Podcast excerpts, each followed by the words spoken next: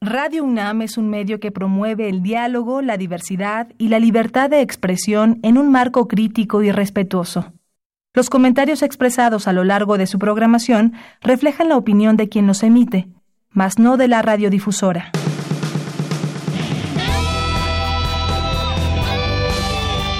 Prisma RU. Relatamos al mundo.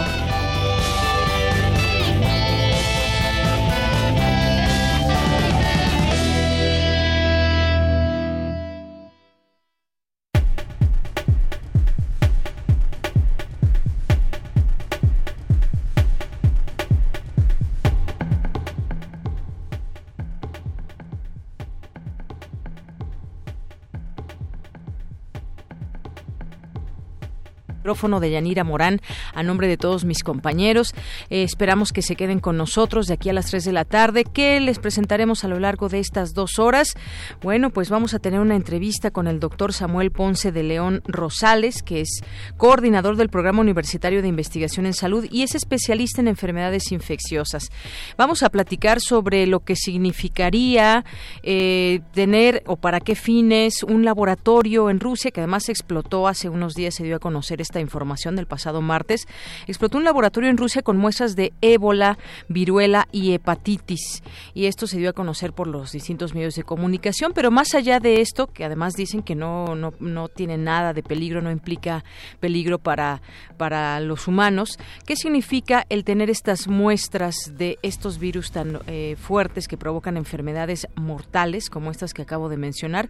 Vamos a hablar de este tema y esto por supuesto nos viene a la mente con eh, de, acerca de, por ejemplo, una guerra bacteriológica, en qué casos podría utilizarse o para qué países como Estados Unidos y Rusia, que son dos potencias mundiales, tienen estas cepas. Vamos a hablar de este tema.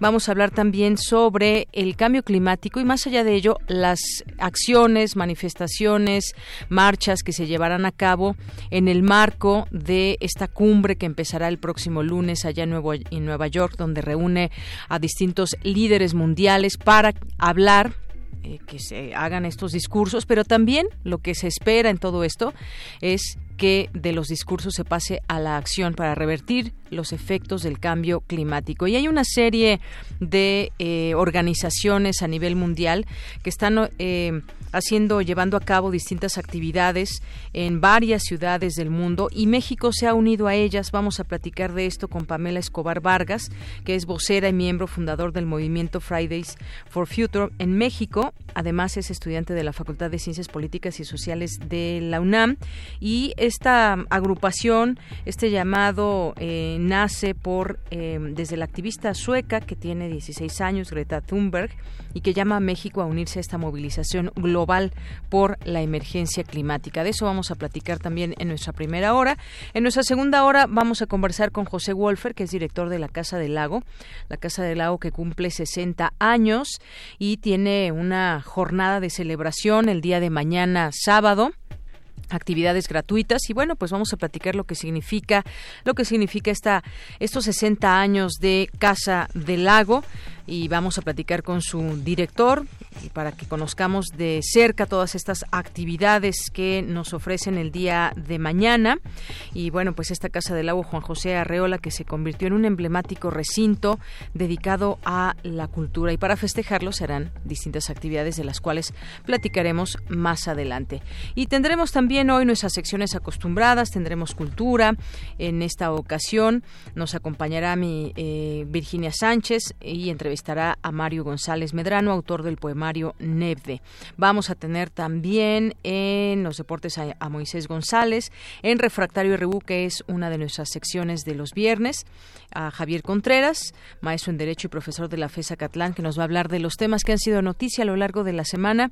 Y cerraremos con Melomanía RU de mi compañera Dulce Wet, que nos tendrá información, una entrevista, no se lo pierdan. Así que los esperamos, esperamos que ya estén en sintonía con todos nosotros y que nos llamen también al 5536 4339. Aquí estamos atentos al teléfono y a las redes sociales, arroba PrismaRU, así nos encuentran en Twitter. Ojalá que nos puedan seguir arroba PrismaRU y en Facebook nos encuentran como PrismaRU. Vamos a continuar y desde aquí relatamos al mundo. Relatamos al mundo. Relatamos al mundo.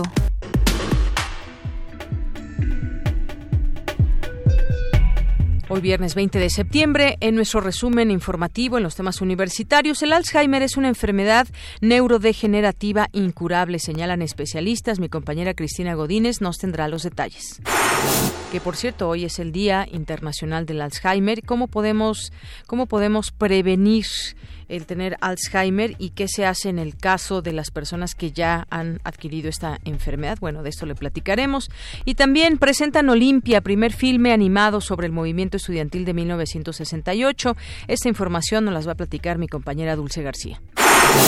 En los temas nacionales, la Cámara de Diputados completó a las 5 de la tarde eh, a las 5 de la mañana de hoy, a las 5 de la mañana de este viernes, la discusión de las tres leyes secundarias de la reforma educativa. Ahora toca su revisión al Senado de la República.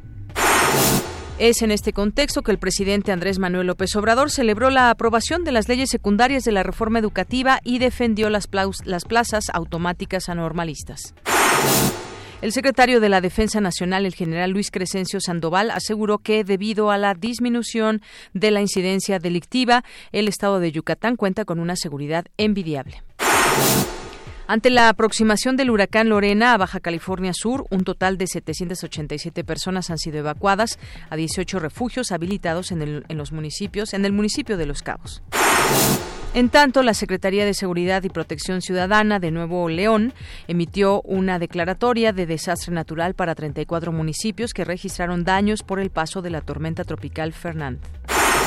La líder nacional de Morena, Jade Polevsky, dijo que iniciarán los ajustes de los estatutos del partido para permitir que la próxima dirigencia nacional se elija mediante encuesta.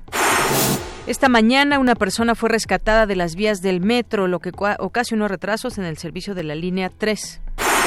Y en los temas internacionales, ante la inminencia de una cumbre en Naciones Unidas, millones hacen huelga en todo el mundo contra el cambio climático. La Ciudad de México se tiene previsto eh, aquí una marcha que comenzará a las 2 de la tarde. Hoy en la UNAM ¿Qué hacer y a dónde ir? Te recomendamos la función de la cinta La próxima piel, de los directores españoles Isaki La Cuesta e Isabel Campo Vilar, quienes abordan la historia de un joven desaparecido durante ocho años. Cuando todos lo daban por muerto, el adolescente regresa y se incorpora a la vida familiar marcada por el misterio de su desaparición. Poco a poco surgirá la duda de si realmente se trata del niño desaparecido o de un impostor. Asista a la función hoy a las 17 horas en el cinematógrafo del Chopo. La entrada general es de 40 pesos. La cremación de un cuerpo dura lo mismo que una obra de teatro. Durante ese lapso, cuatro hijos conversan acerca del padre que está siendo incinerado. Mientras él se reduce entre las llamas, ellos buscan rehacer su vida. Son los hijos mexicanos de un gringo. Esta es la premisa de la obra de teatro Cremación de Juan Villoro bajo la dirección de José María y Luis de Tavira. Disfruta de las últimas funciones de esta puesta en escena y asiste hoy en punto de las 20 horas, mañana sábado 21 a las 19 horas y el domingo a las 18 horas en el Foro Sor Juana Inés de la Cruz. La entrada general es de 150 pesos con descuentos habituales. Hoy es viernes de música en la sala Julián Carrillo de Radio UNAM. No te puedes perder el concierto de La Ricachona agrupación que basa sus ritmos en la cumbia y el son, para lograr un sonido tropical con un mensaje de respeto a la madre tierra. Disfruta de esta fiesta musical y asiste al concierto hoy a las 21 horas en nuestras instalaciones, Adolfo Prieto 133, Colonia del Valle. La entrada es libre y el cupo limitado. Si lo prefieres, sigue la transmisión en vivo por esta frecuencia, 96.1 de FM.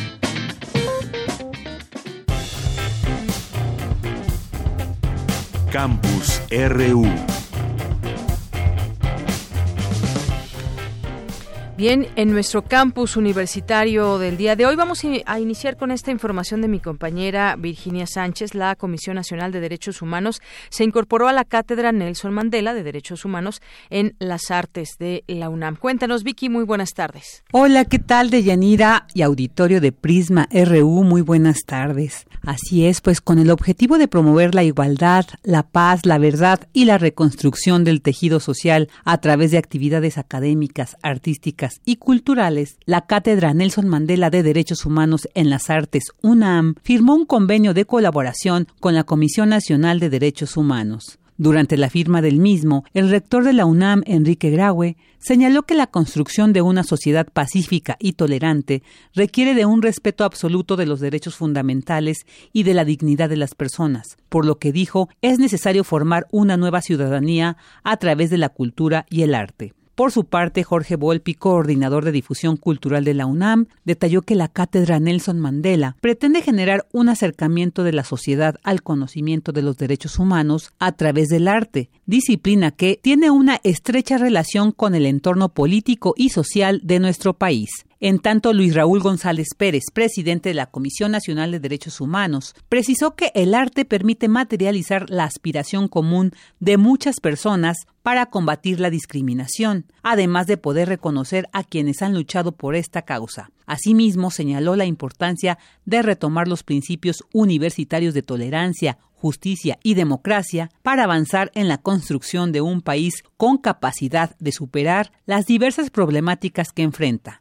Por ello señaló lo relevante de este convenio con la cátedra, la cual dijo se basa en la obra de Nelson Mandela en términos de la implementación de procesos de pacificación y resiliencia, y cuyo legado ha marcado el camino en el reconocimiento de los derechos humanos de grupos vulnerables. Cabe señalar que en la firma de este convenio también estuvieron presentes Jacobo Dayan, coordinador de la Cátedra Extraordinaria Nelson Mandela de Derechos Humanos en las Artes, Joaquín Narro Lobo, secretario ejecutivo del Consejo Consultivo de la CNDH, Ana Elsa Pérez Martínez, secretaria técnica de vinculación de la Coordinación de Difusión Cultural de la UNAM, y Alejandro León, jefe del Departamento de Cuerpos Colegiados de dicha coordinación, entre otros. Este es mi reporte de Yanira. Muy buenas tardes.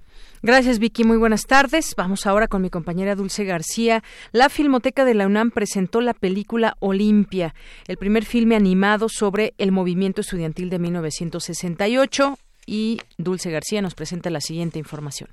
Por primera vez, el fuego olímpico llega a la América Latina. Cuando salimos a la calle esas personas, estudiantes y familias. La huella del movimiento estudiantil de 1968 no ha podido ser borrada. Sigue presente en la juventud, en las aulas, en las manifestaciones artísticas. Así lo evidencia Olimpia, primera película animada que muestra la vida de tres protagonistas del 68, vistos desde una óptica que rompe con los márgenes espaciotemporales. Pues aquí en 2019 también los jóvenes buscan un mundo diferente, quizá más abierto a escuchar su manera de vivir. Lo que aparte me, me llamó desde que leí el guion y creo que el acierto que tuvo José Manuel es que vives el 68 y el movimiento a través de los ojos de algunos de los chavos. Entonces tiene su perspectiva. No, no, no lo ves desde afuera, desde un contexto histórico, sino lo vives a través de ellos. Entonces es una... Siento que es una película que honra a los chavos y su proceso más que cuenta la historia histórica de lo que pasó. Pues motivarte, así seguir luchando, eso sí, como se vale luchar y no tiene que ser algo malo y no tiene y al contrario y, y eh, como justo aquí son estudiantes y es en un contexto como de, de, de, de aprender de leer de escuchar música, de compartir, eso también es manifestarse, como crear un movimiento, crear una comunidad. Necesitamos demostrar al pueblo de México que somos una comunidad responsable. Luis Curiel, Nicolás Monasterios y Daniel Mandoki dan vida a los personajes, quienes al caer en el inevitable encierro de la represión, logran vencer sus miedos y alzar la voz. Habla el director del filme, José Manuel Cravioto. El encierro es de ellos están encerrados cada uno en un lugar, uno en su casa, uno en una cajuela y otro en un baño. Entonces ese encierro al cual se resisten ellos a estar encerrados uh -huh. es de, definitivamente una invitación frontal a que eh, salgamos de nuestros encierros. No importa si te encerraste por voluntad propia, porque una autoridad lo hizo, porque un familiar lo hizo, porque tú solito lo hiciste, tienes que ir y, y, y salir, romper esa puerta, aunque, haya, aunque te expongas a, a, haberte herido, sal, sal de ese encierro. Cualquiera que sea, todo lo tenemos. Si esto lo publica la prensa, cancelan las Olimpiadas. Cravioto aprovecha el delicado tema de la cinta principalmente para dar el mensaje a las nuevas generaciones de que expresen lo que sienten y lo que quieran a través del arte, la escritura, las fotografías, la pintura. quería un nombre que fuera así de poderoso. El grito no se llama Movimiento del 68, la UNAM Unida, ¿no? Se llama El Grito. Entonces tiene un nombre abstracto, conceptual, que yo decía, Olimpia lo necesita. Y recordaba mucho el batallón Olimpia, un batallón creado a partir del nombre de, de Olimpia por las Olimpiadas que decían en México, de un nombre clave, para generar caos en un momento específico, infiltrarse y que eso sin saberlo detonara en una masacre. Entonces era como de llevando todas esas capas, decir, claro, es un nombre muy bello que terminó en algo muy malo. Yo la voy a ir a buscar. La película estará disponible en cines a partir del 27 de septiembre. Para Radio UNAM, Dulce García. Y me gustaría decir unas palabras. Gracias a mi compañera Dulce García por esta información y que es un evento que a lo largo de los años también ha seguido siendo recordado, cuestionado y sobre todo pues también muchas cosas que quedarán pendientes, siguen pendientes para la eh, posteridad. ¿Quién fue el causante, el responsable de todo esto? ¿Realmente los culpables pagaron por ello o no? Y muchas otras cosas que son parte de la historia y que nos llevan a este a reflexionar sobre este movimiento de 1968, el movimiento estudiantil. Vamos ahora con mi compañera Cristina Godínez. Yo decía que hoy es el día del Alzheimer, ¿no? Es el día de mañana y bueno, pues hay mucho también que decir de esta enfermedad. Se requiere también comprender qué significa esta enfermedad y cómo podemos prevenirla o quizás, bueno, sabemos que es incurable, pero ¿qué nos dice, qué nos dice también la ciencia? En México padecen Alzheimer aproximadamente 800 mil personas. Especialistas alertan que de no tomarse medidas para prevenir o retardar los casos estaremos ante una emergencia epidemiológica. Cristina Godínez nos tiene la información. Cristina, adelante. ¿Qué tal, Deyanira? Un saludo para ti y para el auditorio de Prisma RU. Mañana 21 de septiembre es el Día Mundial del Alzheimer.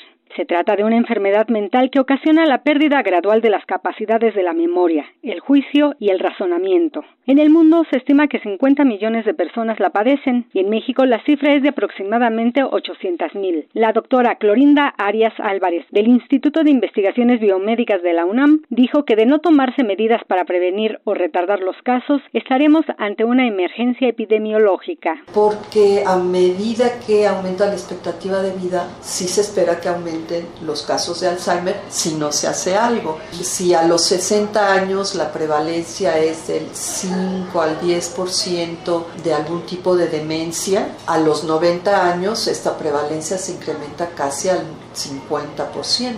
El doctor Federico Bermúdez Ratoni, investigador emérito del Instituto de Fisiología Celular de la UNAM, expresó que en nuestro país se deben tomar acciones para prevenir y o retardar los casos. Hay dos tipos de Alzheimer, el Alzheimer familiar que es hereditario y el Alzheimer esporádico que es adquirido. La mayor prevalencia de la enfermedad está en el adquirido, en el que no sabemos cómo, no hay un componente genético determinado que provoque el padecimiento. Lo interesante es que el familiar empieza más temprano, a los 40 años, empieza a aparecer la enfermedad, y el espontáneo o adquirido empieza a partir de los 60-65 años. El doctor Bermúdez advirtió que ante la longevidad de la población hay que prevenirla y una forma es la exposición a retos cognitivos. La buena noticia es que los países avanzados, en países donde hay una cultura por cultivar, por cuidar el cuerpo, por hacer ejercicio, por estar informados, por mejorar la información, se ha visto que empieza a disminuir la enfermedad. Quiere decir entonces que si nosotros activamos nuestro cerebro, podríamos retrasar, no vamos a inhibir, o sea, no vamos a impedir que aparezca la enfermedad, pero por lo menos podemos retrasarla significativamente. Se ha visto que el ejercicio, el ejercicio mental en particular, es muy importante hacerlo para detener el avance o por lo menos retrasar la aparición de la enfermedad. Es decir, exponer a la gente a, a problemas cognitivos, aprendizajes de nuevos idiomas, aprendizajes de música, cualquier cosa que requiera de un esfuerzo cognitivo va a ser muy importante para retrasar la aparición de la enfermedad. Deyanira, este sería mi reporte. Buenas tardes. Gracias, Cristina. Muy buenas tardes. Hay varias películas que justamente tocan este, este tema que, pues bueno, de una manera eh, muy ilustrativa, nos hacen ver lo que puede significar esta enfermedad en alguna familia, en algún familiar, en la pareja, por ejemplo. Son algunas de ellas, algunas de ellas muy bien, muy bien desarrollado el, el tema. Bueno, sí, hay algunas. ¿Cuál es, cuál era? A ver, Diario de una pasión. Diarios de una pasión es una. Mm, siempre Alice, pero hay, hay varias, hay varias que podríamos ver y que nos refieren a este, a este tema. Bien, pues continuamos. Tu opinión es muy importante. Escríbenos al correo electrónico prisma.radiounam@gmail.com. Queremos escuchar tu voz. Nuestro teléfono en cabina es 55 36 43 39. Continuamos una de la tarde con 24 minutos. Se dio a conocer hace unos días que eh, el martes pasado se dio a conocer que Vector o Vector, un importante centro de investigación ruso que estudia virus letales, incluidos el ébola y el VIH, la viruela, afirmó que no hubo contaminación biológica por una explosión e incendio en uno de sus edificios. La instalación, esta instalación se creó en 1974 como un instituto cerrado que investigaba vacunas y defensas contra armas bacteriológicas y biológicas y los informes dicen que su colección incluye muestras de viruela, gripe aviar, diferentes cepas de hepatitis.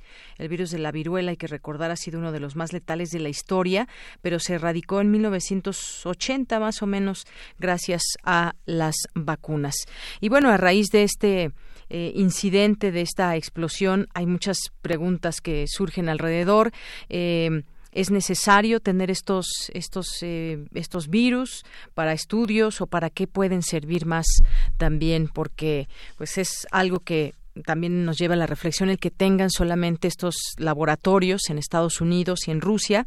Y bueno, hemos invitado al doctor Samuel Ponce de León Rosales, que es coordinador del programa universitario de investigación en salud y especialista en enfermedades infecciosas, para hablar de este tema. Doctor, bienvenido, muy buenas tardes.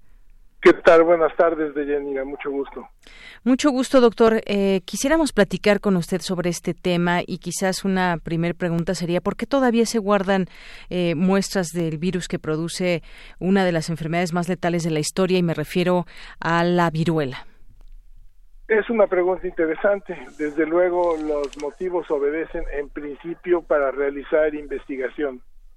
Recordemos que, como ya se mencionaba en la introducción, la viruela fue un azote complicado para la humanidad, causó muchos millones de muertes y aquellos que no morían podían quedar con deformaciones importantes o otro tipo de secuelas. El hecho es que en los 70 del siglo pasado se pudo montar una gran campaña de vacunación que resultó exitosa y el último caso ocurrió en 1977. La OMS declaró su erradicación en el mundo en 1980. A partir de entonces se siguió vacunando por un periodo hasta que se suspendió la vacunación ya un par de décadas después y actualmente la población ya no se vacuna para viruela. Esos son antecedentes importantes para el contexto. ¿Por qué seguimos teniendo virus de viruela en los laboratorios para hacer investigación con dos motivos? Uno, para fabricar medicamentos que sean útiles en caso de que surgiera nuevamente un problema relacionado a viruela, tener a la mano antivirales eficaces, antes no lo sabía, hoy ya hay por lo menos un par de antivirales eficaces, para seguir desarrollando nuevas vacunas, porque la vacuna utilizada eh, no estaba exenta de tener efectos secundarios que podrían ser significativos. El otro motivo es realmente un tanto más eh, tenebroso porque tiene que ver con motivos de guerra bacteriológica fundamentalmente. Desarrollar eh, compuestos que pudieran dispersarse en el ambiente o a través de otros vectores para llevarlos a poblaciones con el fin de causar un impacto importante en la morbilidad, la mortalidad, afectar un gran número de personas, causar su mortalidad o un gran sufrimiento y las consecuencias que se derivan de todo esto en términos económicos y de terror social. Eh, eh, de hecho, durante los últimos años ha sido muy intensa la discusión para tratar de desechar ya completamente las últimas reservas de, virus. Esto apenas se sigue discutiendo. Efectivamente, solo había dos sitios en donde se conservaban. Uno es el Centro de Control de Enfermedades en Atlanta y el otro es en esta eh, instalación de la venía de la Unión Soviética, hoy en Rusia, en donde pues se sigue eh, utilizando esto supuestamente con fines de investigación. Eh, esos son los motivos para conservarla. Hay una gran motivación para eliminar completamente las reservas. Tendremos que confiar eh, en los sistemas que implantan estas recomendaciones de que realmente desaparece. Exactamente. Y... Puede haber por lo menos un par de países que tuvieran además alguna reserva de virus.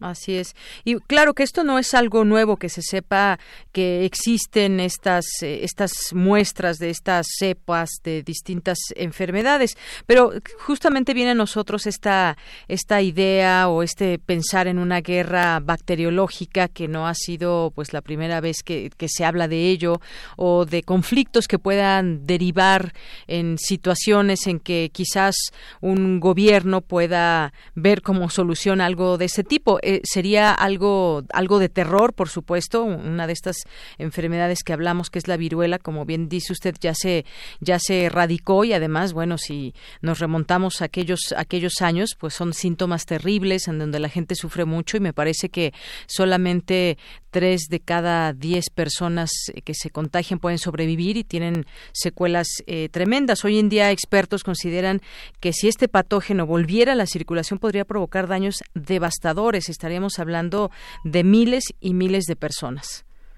Sí podría ser porque, como señalábamos, no hay inmunidad ahorita en la población, entonces podría haber una gran susceptibilidad. Desde luego no es una infección que se transmita tan eficazmente como, por ejemplo, influenza.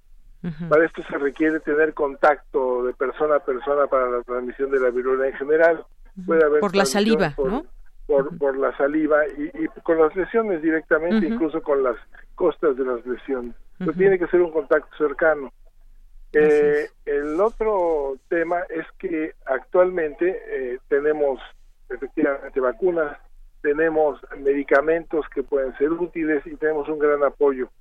Eh, el, tema es más que nada la posibilidad, más que de tener muchos casos enfermos, es que teniendo unos pocos casos, será suficiente para una gran eh, pues inquietud social, un gran miedo, y eso sería lo que se está buscando cuando utilizan este tipo de, de, compuestos.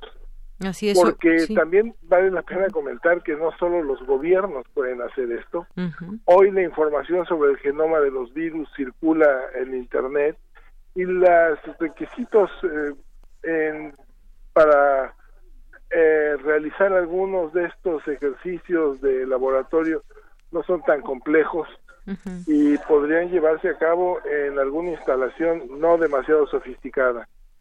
Así es. Y además, bueno, también viene otra quizás de las eh, premisas o de las ideas que surgen en este sentido, que todo puede ser también o podría convertirse en un negocio para efectivamente eh, pues volver a crear esta, esta vacuna y entonces hacer un gran negocio. No sé usted qué opine también de esta, em, pues de esta posibilidad. Bueno, dentro de lo posible, eh, podría discutirse. Es poco probable realmente que alguna institución eh, en términos de eh, hiciera un plan de negocios para llevar a cabo esto. Hay miles de otras oportunidades para hacer buenos negocios fabricando vacunas que tratando de utilizar un virus que está restringido a un par de sitios eh, super vigilados a nivel mundial. Eh, el riesgo es realmente que hubiera alguna filtración del virus de alguna otra manera, este, con fines básicamente de, terrorismo más que cualquier otra cosa.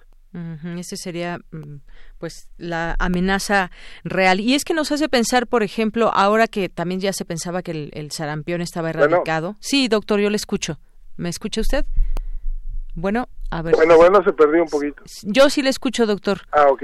Ya nos escuchamos. Le decía que hay algunas otras enfermedades, bueno, otra en particular que también ya se pensaba que ya no se requería actualmente la vacuna porque estaba erradicada, y que es el sarampión y que volvió a surgir en algunos puntos. Eh, esto que, cómo, cómo puede, cómo es que se dio esta esta situación, ya yéndonos ahora a esta enfermedad que también se pensaba erradicada. Bueno, no, nunca se ha considerado erradicada el sarampión a nivel global. Controlado, más bien. Controlado en el continente americano. Eh, pero uh, esto era consecuencia de tener un éxito eh, muy amplio en las campañas de vacunación, mm. con países con tasas de vacunación por arriba del 90%, eh, que fue un estándar en algún momento. Sin embargo, eh, como consecuencia del maravilloso éxito de las vacunas, pues ya nadie más ve sarampión. Las personas no ven en sus familias o incluso en los vecinos algún niño con sarampión que tuvo que ser llevado al hospital y que falleció como consecuencia. Entonces, eh, no tienen una imagen de lo que implica tener este tipo de infecciones y se preguntan, bueno, ¿y para qué vacuno a mi hijo contra sarampión? simultáneamente circulan rumores muy desorientadores, con fines eh, difíciles de, entender en algún momento dado eh, hay una pues, negligencia completa por favorecer el tipo de comunicación de este tipo con estos eh, contenidos que desorienta a las personas y que hace llevar a las mamás, a las familias si yo no voy a vacunar a mis hijos porque qué tal si se complica. El resultado es que se crean eh, grupos de niños susceptibles a sarampión que se infectan en vista de que tenemos este inmenso tráfico de personas alrededor de todo el mundo. Sigue habiendo sitios en donde el sarampión es común, eh, en algunas regiones de, de, Europa actualmente es un problema a pesar de, de luego en algunos países de, África y de Asia, son eh, eventos relativamente comunes. Entonces, eh, tenemos situaciones como en México, en donde tenemos una alta tasa de vacunación, todavía efectiva y que nos mantiene en un rango de, seguridad, pero que eh, algún niño que por algún motivo la vacuna no haya tenido el efecto deseado y no tiene la inmunidad suficiente, viaja a Disneyland y se infecta, ¿verdad?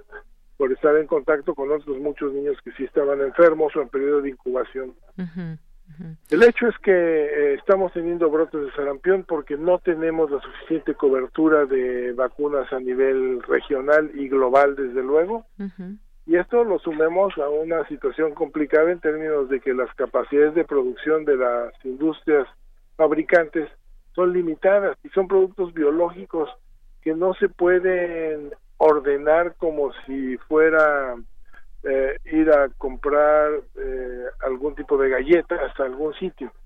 Se tiene que hacer una programación complicada en la producción porque hablando del virus del sarampión es un virus que la vacuna es un virus atenuado, extraordinarias medidas de seguridad y complicadísimos procesos de publicación de eh, producción llevan a poder elaborar una vacuna segura. Eh, entonces, la planeación se tiene que hacer con un par de años, por lo menos, de anticipación para hacer pedidos y tener los eh, recursos en términos del número de vacunas suficientes. Así es. Y todo el mundo pide cada vez más vacunas, no aumenta la capacidad de producción en el mismo uh, proporción y hay déficit en la producción, además de que puede haber otro tipo de problemas. Los gobiernos todos tendrían que invertir mucho más en vacunas y en México tendríamos que tener una producción local vacunas, desde luego, muy fortalecida. Muy bien. Bueno, pues eh, esto es más o menos lo que lo que lo que sucede con respecto al, al sarampión y que usted bien nos comenta y queremos platicar sobre esta mm, pues esta situación de que existen estas muestras de distintas enfermedades en algunos puntos de, del mundo, específicamente estos dos que ya nos nos comentaba y bueno, sírvase también para eh, recomendar su novela Doctor Carpe Diem eh, de usted de Samuel Ponce de León donde justamente habla en esta novela en la que algunos hombres capaces y empeñados en mantener la seguridad del país intentan reconstruir los sistemas más elementales de protección y defensa que sin embargo son también más vulnerables al ejercicio del poder corrupto y esto nos lleva a pensar en todas esas posibilidades, por ejemplo, de una guerra bacteriológica que tampoco podríamos estar tan errados. Pero bueno, por lo pronto aquí dejamos el tema, doctor. Muchísimas gracias por estar con nosotros. Al contrario, les agradezco mucho, es un gusto. Muy buenas tardes, hasta luego. Bueno, pues fue el doctor Samuel Ponce de León Rosales, coordinador del programa universitario de investigación en salud y especialista en enfermedades infecciosas. Hay mucho todavía que platicar de este tema. Se vuelve sin duda muy interesante. Ahora quien viaje, por ejemplo, a los Estados Unidos se recomienda que se que se vacune contra el sarampión o aquellos que nacieron antes de 1980 que se pongan de nuevo esta, eh, esta, esta vacuna y bueno, muchas cosas que también desconocemos. Continuamos. Tu opinión es muy importante. Escríbenos al correo electrónico prisma.radiounam@gmail.com. Queremos escuchar tu voz. Nuestro teléfono en cabina es 55 36 43 39.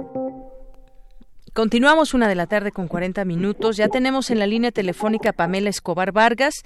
Ella es vocera y miembro fundador del movimiento Fridays for Future en México. Además es estudiante de la Facultad de Ciencias Políticas y Sociales de la UNAM. ¿Qué tal, Pamela? Buenas tardes.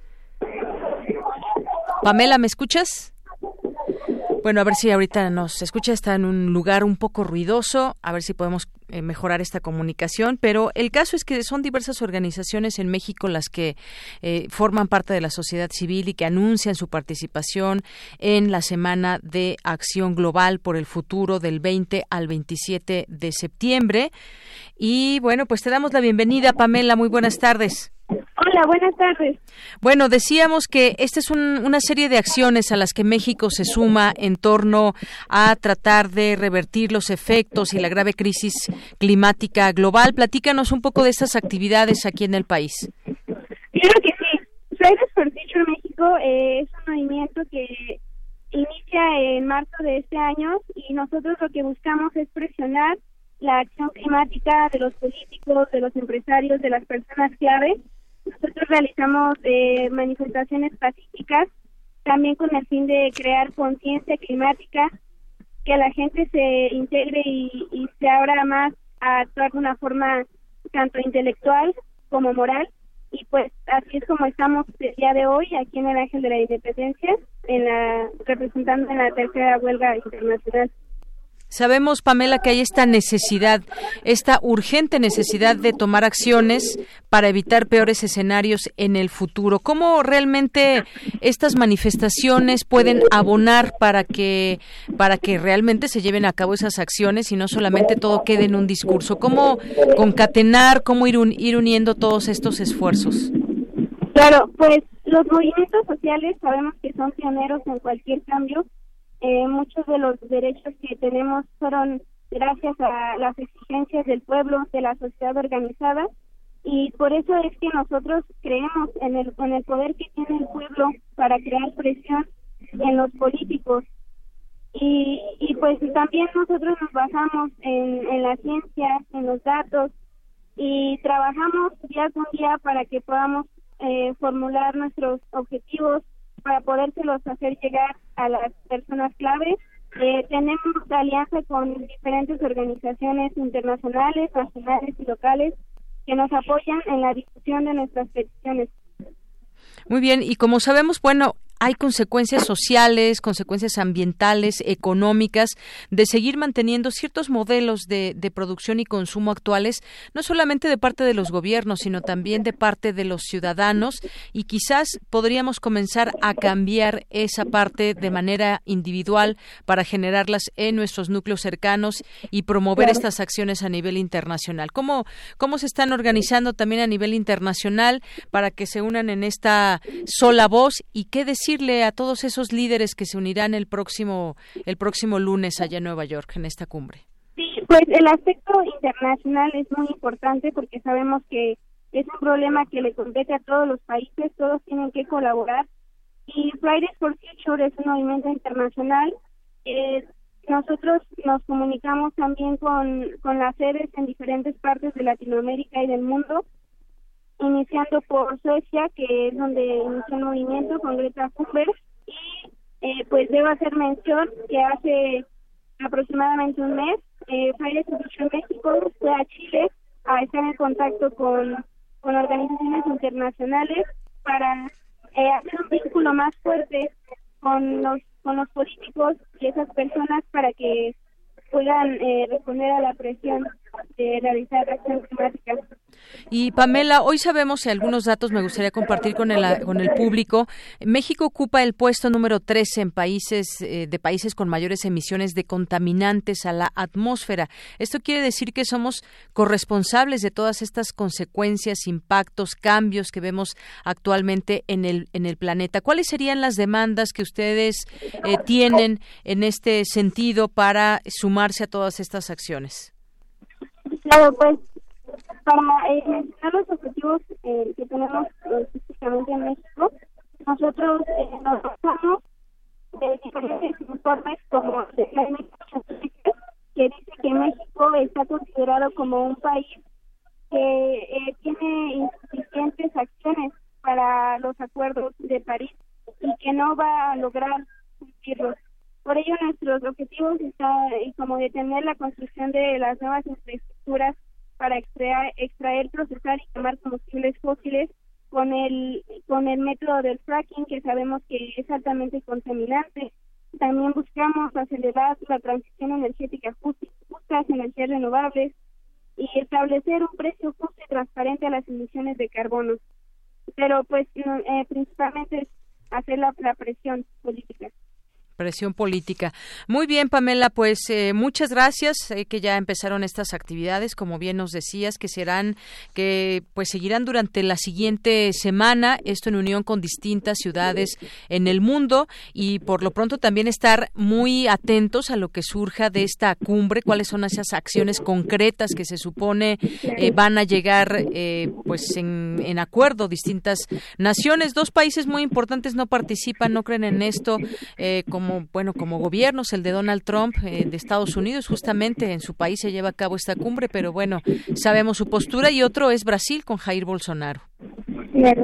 Bien pues Pamela muchas gracias por estar con nosotros. Eh, gracias a ustedes y eh, antes de irme quiero eh, hacer la invitación a que sigan a, la, a las redes sociales de Fridays for Future. Ahí tenemos nuestras agendas de lo que realizamos eh, día con día, información sobre nuestras huelgas, sobre lo que pedimos, lo que exigimos, nuestros lineamientos, principios y por si quieren informarse más sobre el movimiento.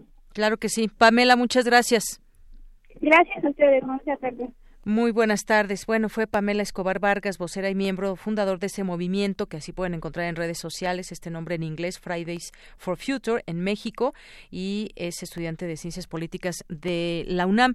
El incremento de la temperatura eh, otro de los datos para compartir con ustedes, tendrá una consecuencia directa en la pérdida de especies, contaminación local, mala calidad del aire, agua y suelo, así como en la ya reducida disponibilidad de agua dulce. Será también un factor que agravará las tendencias migratorias, acelerando y generando conflictos geopolíticos en la región, atentando directamente contra los derechos humanos, especialmente de los grupos más vulnerables. Estas son consecuencias que tendría el cambio climático, es importante mencionarlas, es importante también invitarles a ese tipo de acciones para que se puedan eh, unir quien sea de su interés o simplemente también llevar a cabo estas actividades, eh, distintas acciones que podemos hacer en lo, en, lo individual.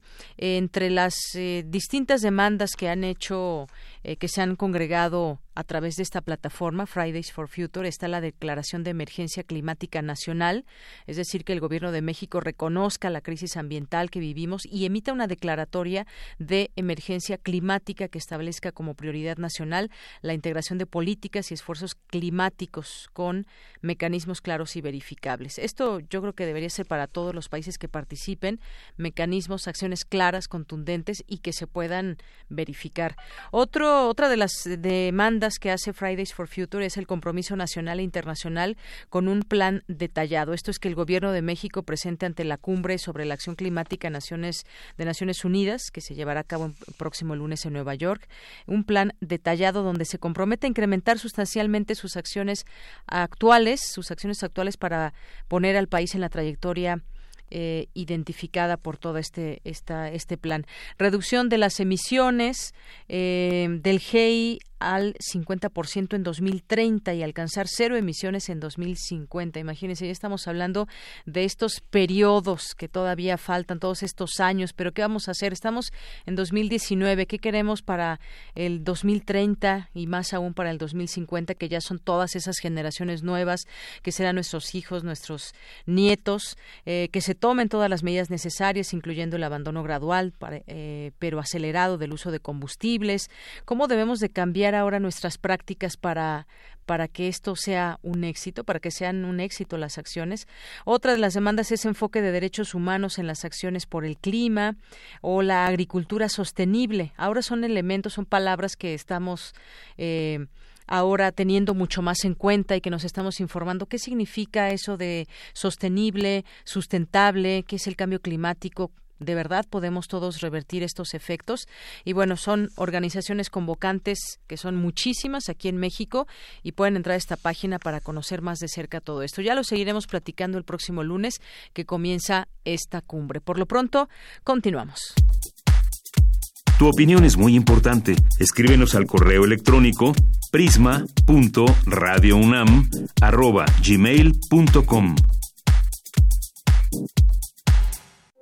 Queremos escuchar tu voz. Nuestro teléfono en cabina es 55 36 43 39. Cultura RU.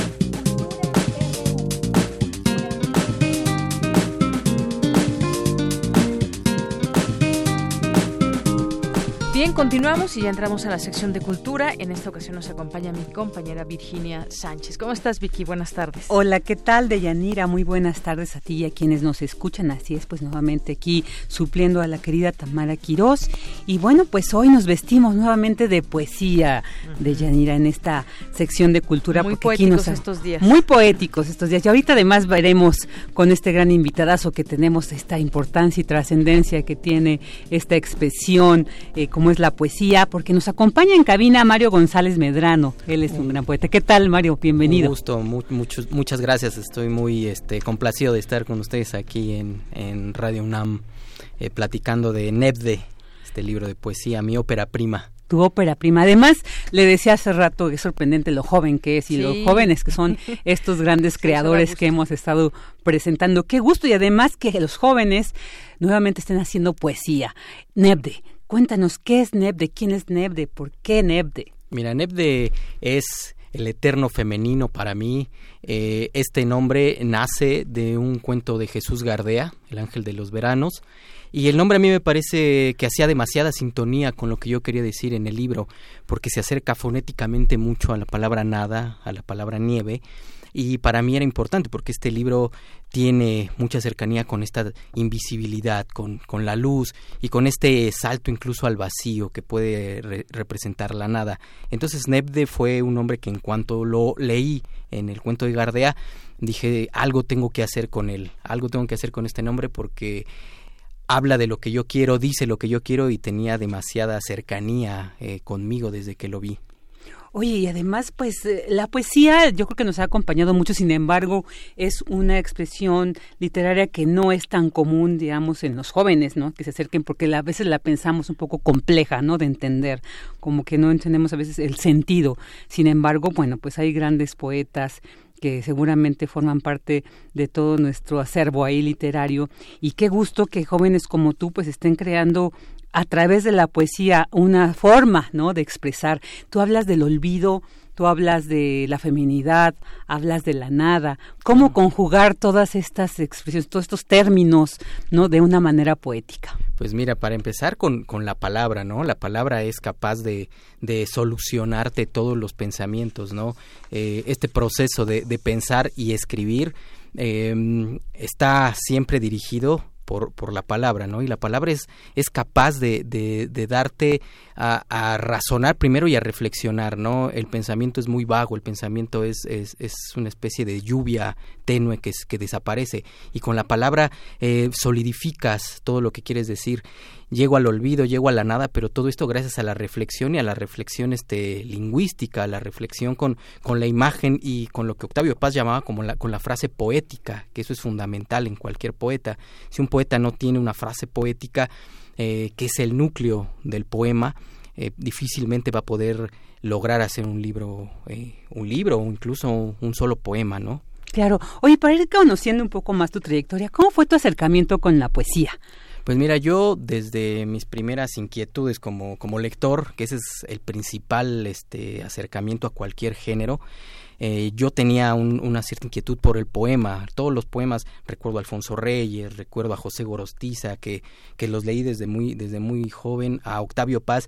En un principio me costaba mucho trabajo entenderlos, pero poco a poco fui acercándome con, con este, maestros, escritores. En la Escuela de Escritores de México aprendí muchísimo, tuve guías. Eh, que me llevaron a que mi poesía dejara de ser tan críptica y que fuera tan complicada para tener muchísima más fluidez. Ahora mi, mi libro es muy narrativo, se acerca mucho a, la prosa, entonces gracias a ellos fui que, fue que fui logrando generar mi pensamiento mucho más claro y mi palabra mucho más clara.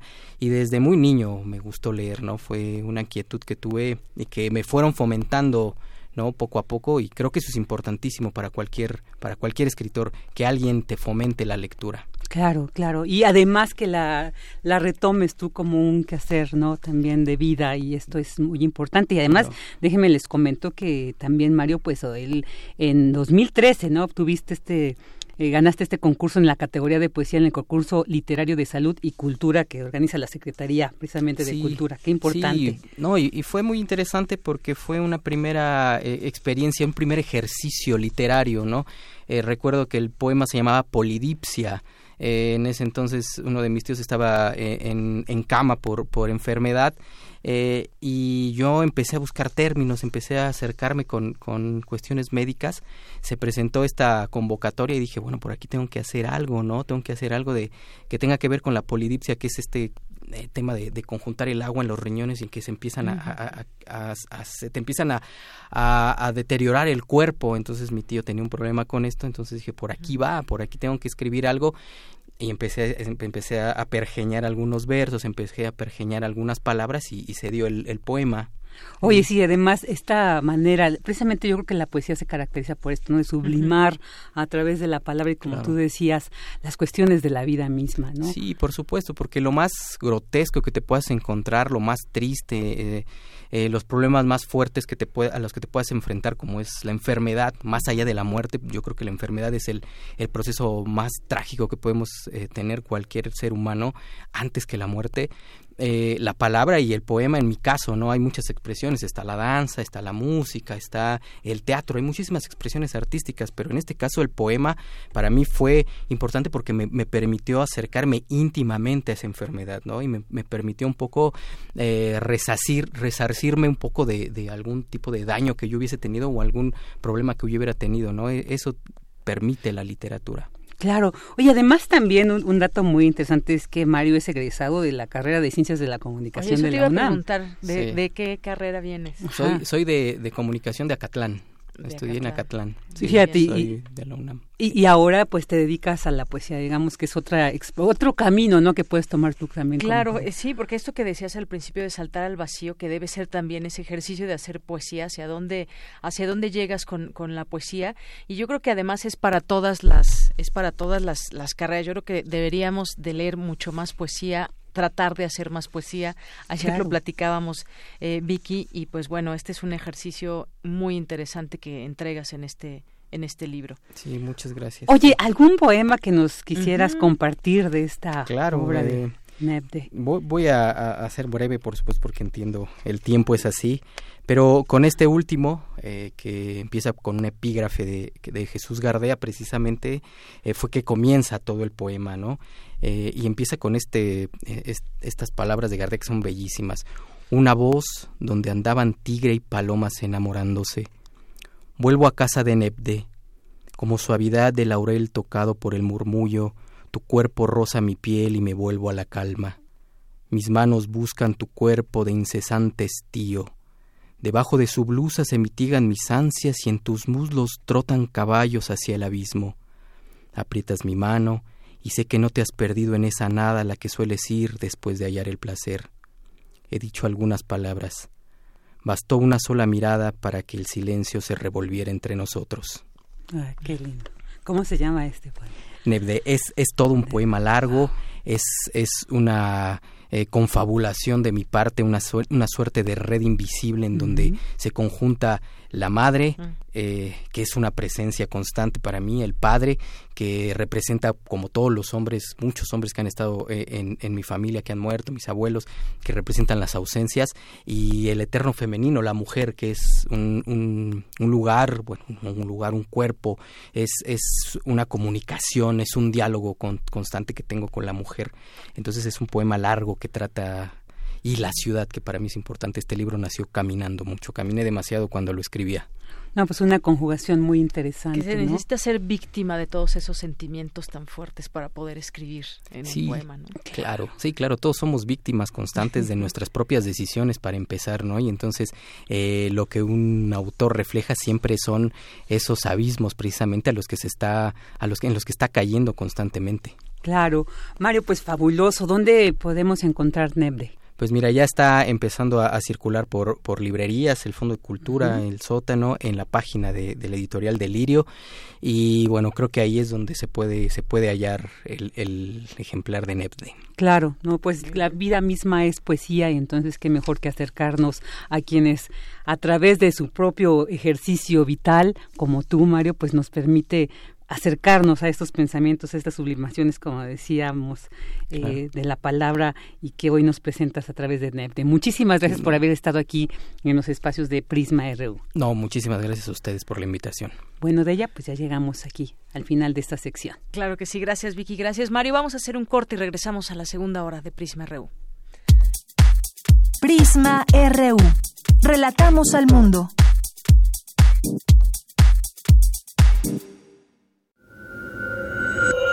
Escuchas 96.1 de FM. XEUN. Comunícate con nosotros. Correo de voz 5623-3281. Correo electrónico radio arroba unam.mx. Radio UNAM. Experiencia sonora.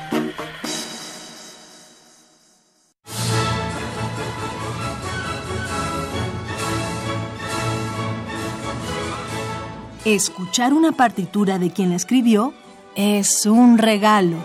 Es una oportunidad para entender las piezas desde su concepción. Los compositores interpretan. Un programa de Juan Elguera para contactar con los creadores de la música clásica. Acércate a su ejecución, melodías, biografía y contexto todos los domingos a las cinco y media de la tarde. Por el 96.1 de FM.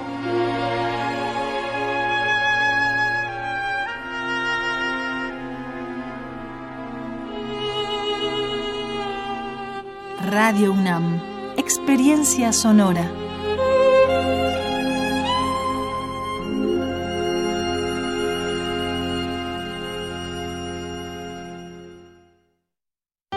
Mi INE está hecha de confianza. Como organismo autónomo, el INE protege mis datos personales. Mi INE está hecha de participación. Con ella elijo a quien va a gobernar.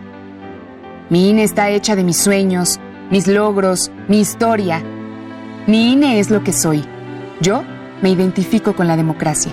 Para participar, checa la vigencia de tu INE y manténla actualizada. Infórmate en INE.mx.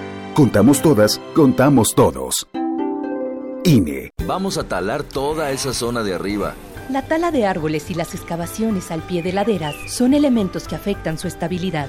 Esto puede generar deslaves. Tus actos sí marcan la diferencia para evitar desastres. Deténganse. Si llueve, puede haber un deslizamiento que afecte al pueblo. Cuando previenes, multiplicas la protección. Tú también, conviértete en guardián de la protección civil. Sistema Nacional de Protección Civil. Gobierno de México. Pancarta climática. El mundo tiene límites. Respira profundamente. Exhala. A la vida en nuestro planeta le llevó aproximadamente 2.500 millones de años. 2.500 millones de años para lograr que respiremos. La fantasía económica es crecer y crecer por siempre. Se nos dice que mientras esto suceda, todo estará bien y no habrá crisis. La cuestión es que el mundo no va a seguir creciendo. No va a haber más tierra. No va a haber más petróleo. Y para colmo, cada vez hay menos biodiversidad. Sí, el mundo parece un lugar redondo y grande, muy grande, pero es finito. Respira profundamente. Exhala.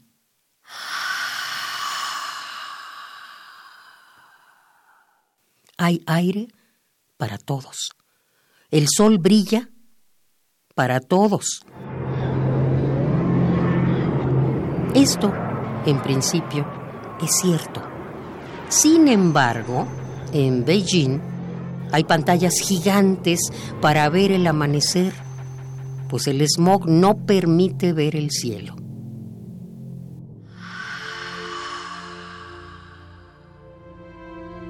Nos acercamos velozmente al mundo de los excluidos climáticos. Radio UNAM se une a la huelga por el clima convocada hoy, 20 de septiembre, por la militante climática Greta Thunberg, adolescente de 16 años. Pancarta climática. El mundo tiene límites.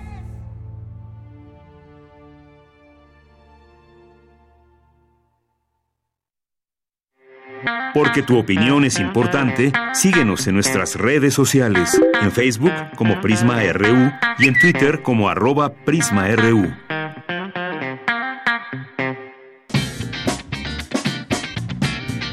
Mañana en la UNAM, ¿qué hacer y a dónde ir?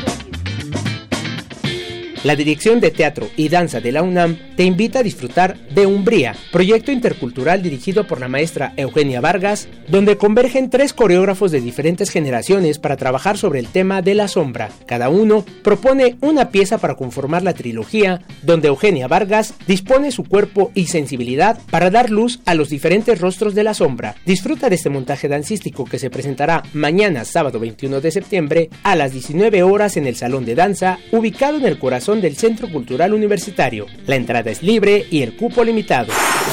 No te puedes perder el majestuoso concierto de música contemporánea con la participación del director artístico Iván López Reynoso, que se llevará a cabo mañana sábado 21 de septiembre en punto de las 12.30 del día en el auditorio del Museo Universitario Arte Contemporáneo en Ciudad Universitaria. La admisión general es de 100 pesos con descuento especial estudiantes, profesores, adultos mayores y comunidad UNAM.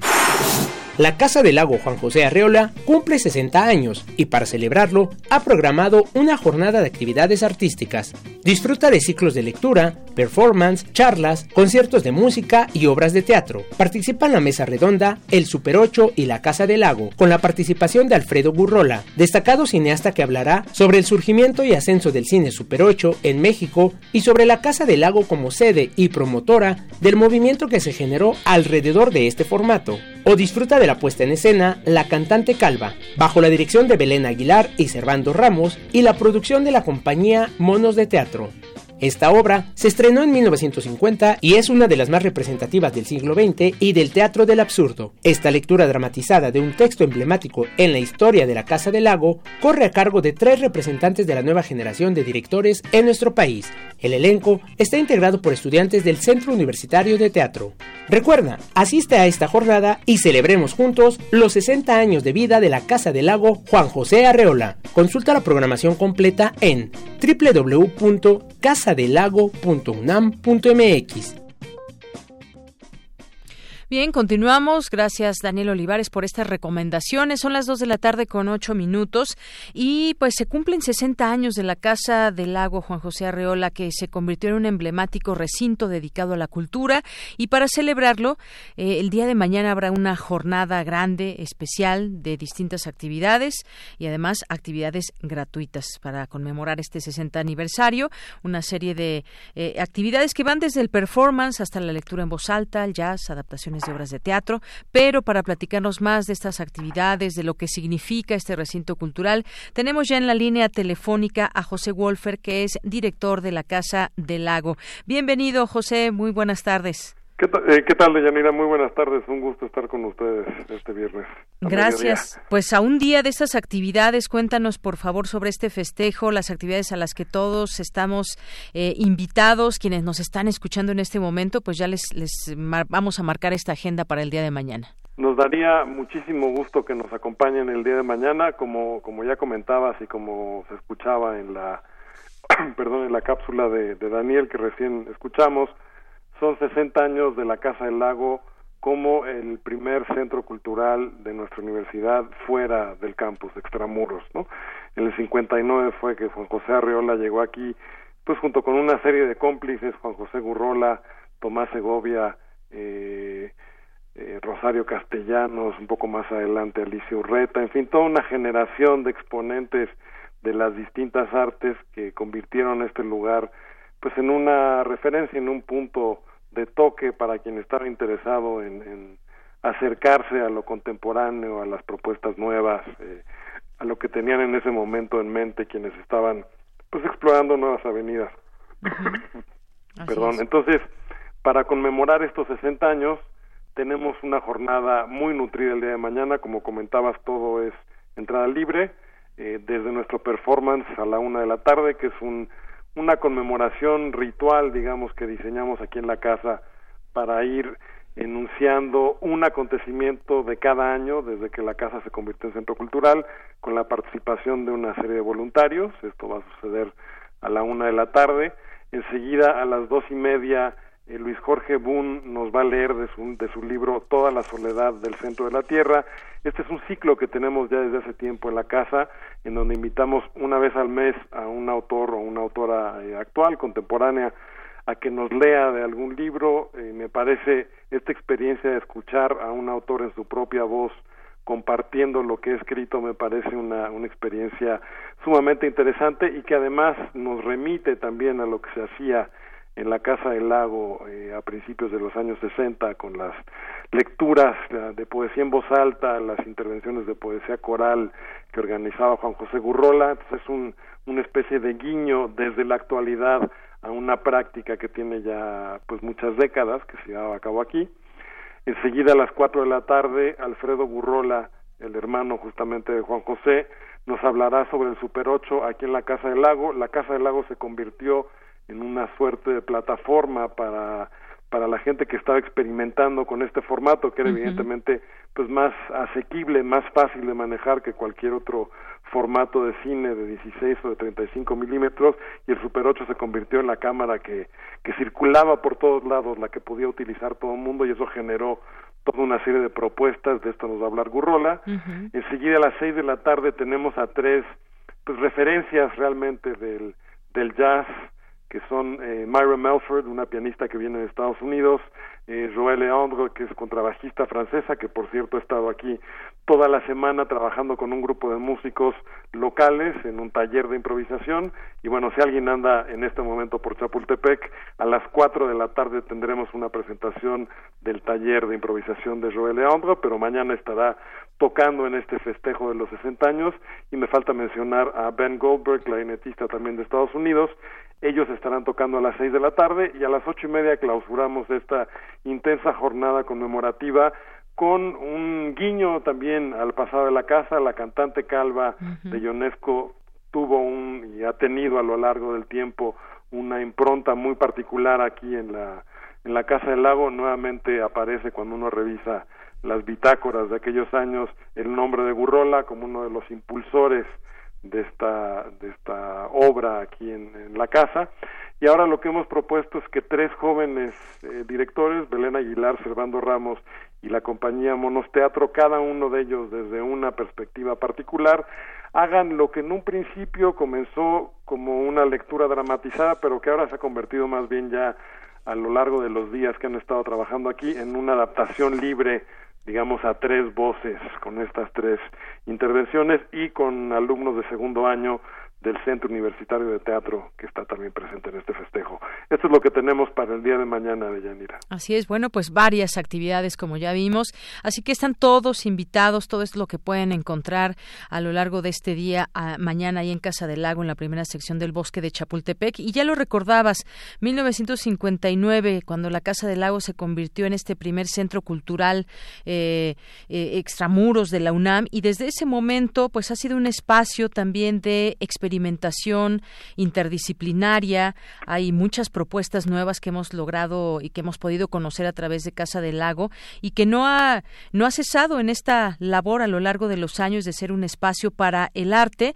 Y bueno, me gustaría también que nos, nos platicaras qué ha sido para ti estos, ser parte de esta, de esta cultura en México, de este recinto, de promover además todo esto que llega de las nuevas generaciones, nuevas propuestas y de acercar, sobre todo en esta misión de acercar a la gente a estas propuestas, a este arte? ¿Qué te ha tocado a ti en este trayecto de la historia de, Casa del Lago?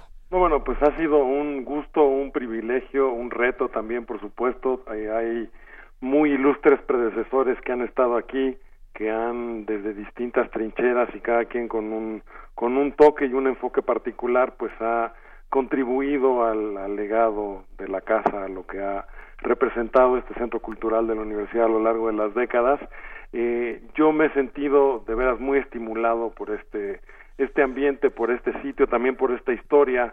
Eh, te das cuenta esto esto que dice la gente de que no hay, no, eh, hay nada nuevo bajo el sol, pues no hay no hay una mejor manera de comprobarlo que cuando uno se pone a revisar los 60 años de actividades aquí en la casa, que es un ejercicio que, que hicimos justamente para este performance que tenemos el día de mañana, y te das cuenta también que, eh, pues si bien hay eh, enfoques frescos, perspectivas algo distintas. Hay muchas cosas que en esencia pues han estado presentes a lo largo del tiempo, sobre todo de gente que, que se acerca a alguna de las disciplinas artísticas y busca revitalizarla, lograr que, que quizá incursione en otras áreas en las que antes no estaba tan presente, que establezca diálogos con otras disciplinas.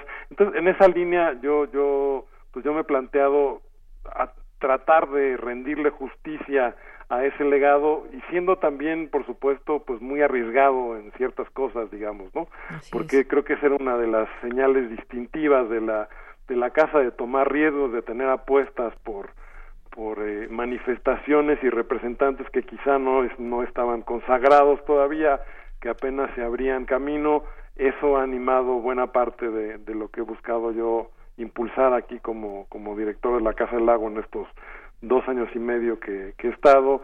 Le hemos dado mucho impulso a la parte musical. Tenemos un, un espacio fantástico que es el espacio sonoro, una instalación de ocho bocinas en uno de los canales que se presta estupendamente para hacer música electrónica, para hacer intervenciones, por ejemplo, de poesía espacializada que hemos hecho, eh, para presentar paisajes sonoros, para tener eh, conjunciones de instrumentos tocando en vivo con electrónica. En fin, ahí me pareció que había realmente una, una brecha que se podía explorar. Todos los sábados tenemos actividad en ese espacio. El legado, eh, digamos, teatral de la casa pues quizá es de las partes más imponentes que uno encuentra cuando revisa la programación. Por esto, esto que estamos haciendo con estos tres jóvenes directores, eh, también hay, hay pues planes para ir incorporando cada vez más nuevas propuestas escénicas. Pues más o menos a, a grosso modo ha sido, pues como decía al principio, un privilegio y un reto también, por supuesto. ¿no? Claro, siempre hay que tomar esos riesgos, hay que atreverse y a proponer, que justamente es lo que se hace desde ahí, porque desde Casa del Agua pues, se, se hace un referente del arte emergente, un espacio formativo de divulgación también, por supuesto, de lo que sucede en el arte en nuestro país y en otros países, por supuesto. Así que, pues bueno, muchísimas gracias, José Wolfer, por tomarnos esta llamada, por invitarnos a todas estas actividades y platicarnos un poco de lo que ha sido para ti también tu paso por Casa del Lago. Muchísimas gracias. Gracias a ustedes, una invitación nuevamente a que nos acompañen el día de mañana. Si me permite, les comento rápidamente nuestras redes donde pueden encontrar toda esta información y más. En Facebook y en Instagram nos encuentran como Casa del Lago UNAM y nuestra página de internet donde encontrarán toda la información es www.casadelago, así todo junto, todo pegado, casadelago.unam.mx. Muchas gracias, Deyanira, muchas gracias al auditorio que nos escucha y por acá los esperamos de nuestro festejo de 60 añitos. Claro que sí, el día de mañana. José Wolfer, muchas gracias. Gracias. Hasta, luego. Muy buenas tardes. José Wolfer es director de la Casa del Lago y nos hace esta atenta invitación. Que conste que los invitamos a todos ustedes que nos están escuchando. Continuamos. Porque tu opinión es importante, síguenos en nuestras redes sociales, en Facebook como Prisma RU y en Twitter como arroba PrismaRU. Relatamos al mundo. Relatamos al mundo. Continuamos dos de la tarde con 19 minutos. Tenemos algunas a otra invitación que tenemos para los viernes de música, libros y lectura en voz alta. Hoy 20 de septiembre, Flor y Canto de Miguel León Portilla, en donde pues recuerden que en este sitio el auditorio de la Casa de las Humanidades, ahí en Presidente Carranza número 162 en Coyoacán, se llevan a cabo estas reuniones, estas pláticas, estas eh, conversaciones sobre distintos textos y bueno, pues en esta ocasión hacemos esta invitación para todos ustedes a las seis de la tarde ahí en el Auditorio Casa de las Humanidades, donde estará Pablo Aparicio y Jimena Shui en Lara Ramírez en este viernes de música, libros y lectura en voz alta, este libro de Flor y Canto, otra forma de percibir la realidad de Miguel León Portilla. Y por supuesto están invitados también todos ustedes si les gusta la lectura, si les gusta compartir también puntos de vista y generar ahí una charla amena eh, con gente que tiene esta, estas ganas de compartir en viernes a las seis de la tarde, pues ahí está. Le, tiene una, una eh, cuota voluntaria de 40 pesos por sesión, así que, pues bueno, vale la pena que se den una vuelta si es de su interés. Y bueno, también tenemos aquí algunos, eh, algunos mensajes que ustedes nos escriben atentamente en nuestras redes sociales, arroba PrismaRU, en Twitter y PrismaRU en Facebook, además de nuestro número en cabina 55364339, más 52 Efren nos dice, esos son los virus que sabemos guardan Rusia y Washington, pero ¿cuántos virus fabrican u ocultan con fines más allá de los médicos? En 2018, un informe reveló que el ejército de Estados Unidos financia laboratorios en 25 países que fabrican virus, bacterias y toxinas letales. Saludos.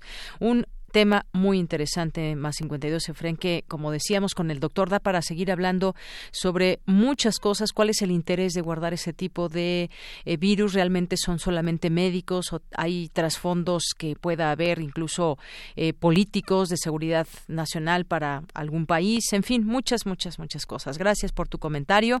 Eh, también Kikini nos dice, buenas tardes, me gustarían las cortesías. ¿Qué cortesías? Se lanzaron algunas cortesías por por el Festival de Teatro de piano, de piano, me dicen. Bueno, ahí les damos a conocer toda esta información que fue por redes sociales. Muchas gracias. Hasta acá me, hasta acá me, me escuché la risa de Don Agus. bueno, ¿quién más? Brian Jiménez también por aquí. El Zarco dice los boletos para el domingo. ¿A qué hora los van a dar? En un momento más, pero además será por teléfono y todavía no los vamos a dar porque vamos a tener una trivia. Así que pongan, pónganse atentos y va a ser por teléfono. Gervasio nos dice, eh, me agradaría una cortesía. Bueno, todo esto lo está atendiendo ya mi compañero Moisés González, que está a cargo de las redes sociales de Prisma. David García nos dice, fue muy interesante escuchar la entrevista del doctor Samuel Ponce. Yo tengo la novela Carpe Diem.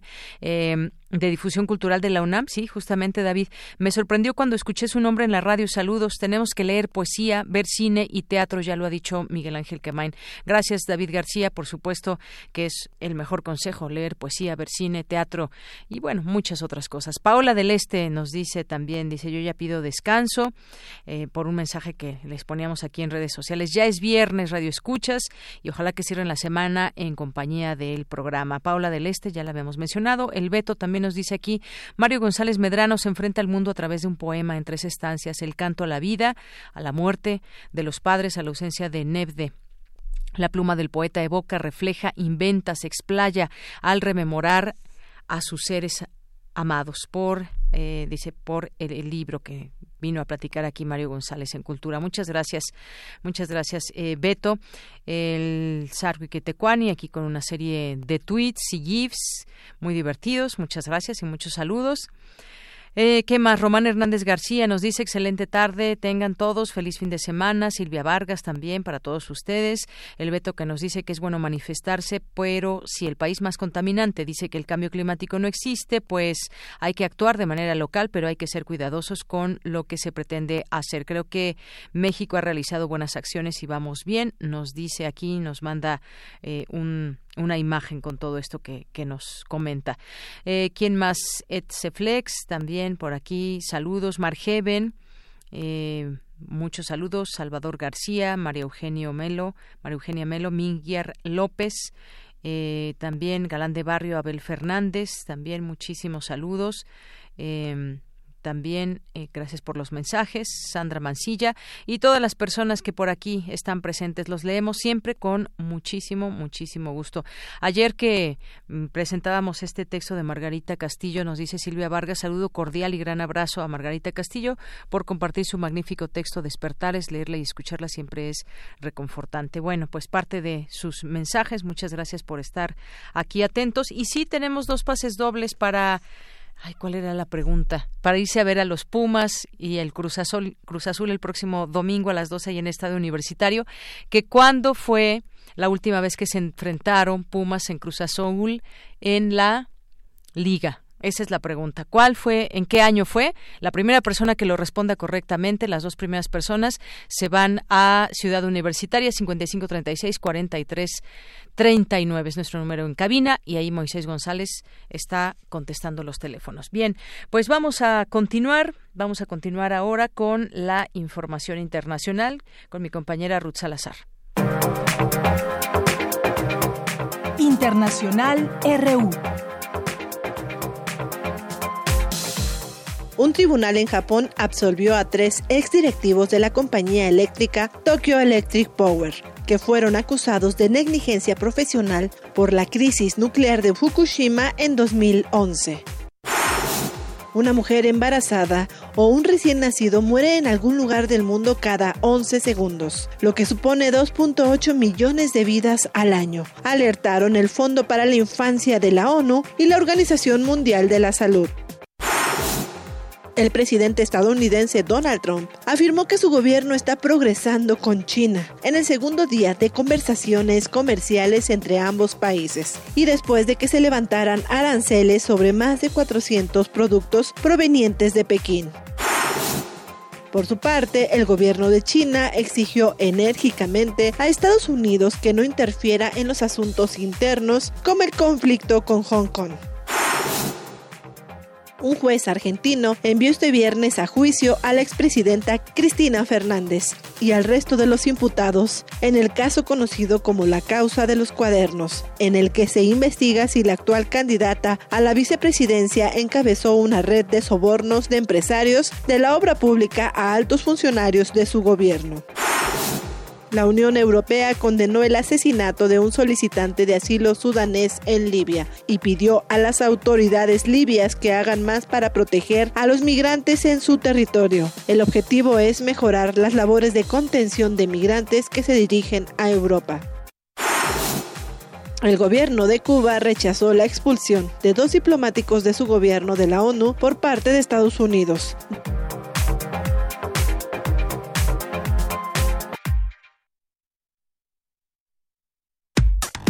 Relatamos al mundo. Relatamos al mundo. Queremos escuchar tu voz. Nuestro teléfono en cabina es 55 36 43 39. A ver, ahora sí, la pregunta es que en qué año jugó, jugó la final de la liga que ganó Pumas contra Cruz Azul. ¿Qué año fue? Esa es la pregunta correcta y esperamos que tengan ustedes el año para poder ganarse uno de estos pases dobles. Y además, esténse muy atentos para aquellos que nos están escribiendo que dicen que no hacemos regalos por Twitter. Ahorita van a ir algunos regalos por Twitter y por Facebook, además de el teléfono, pero eso ya le daremos a conocer en un momento más también con, con Dulce, pero por lo pronto se irán lanzando algunos, algunos regalos por nuestras redes sociales. Bien, bueno, vamos a continuar ahora justamente con los deportes de mi compañero Moisés González. Deportes RU.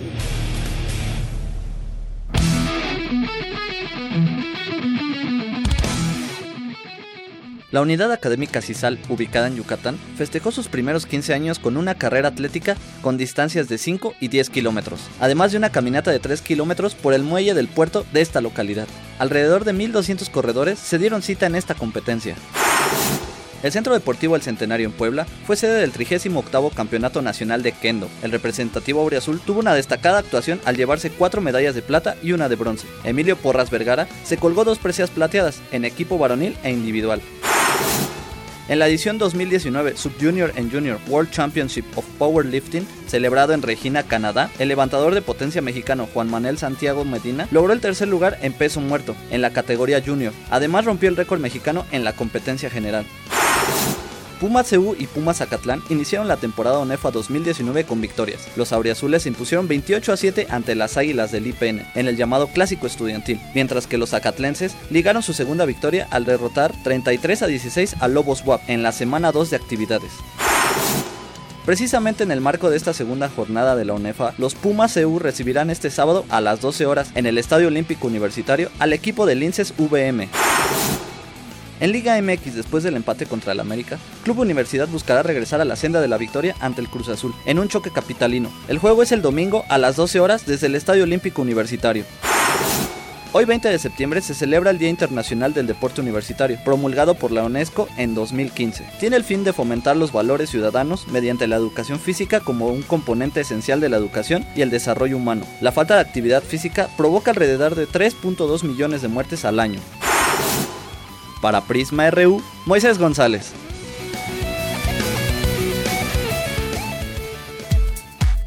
Prisma RU. Relatamos al mundo.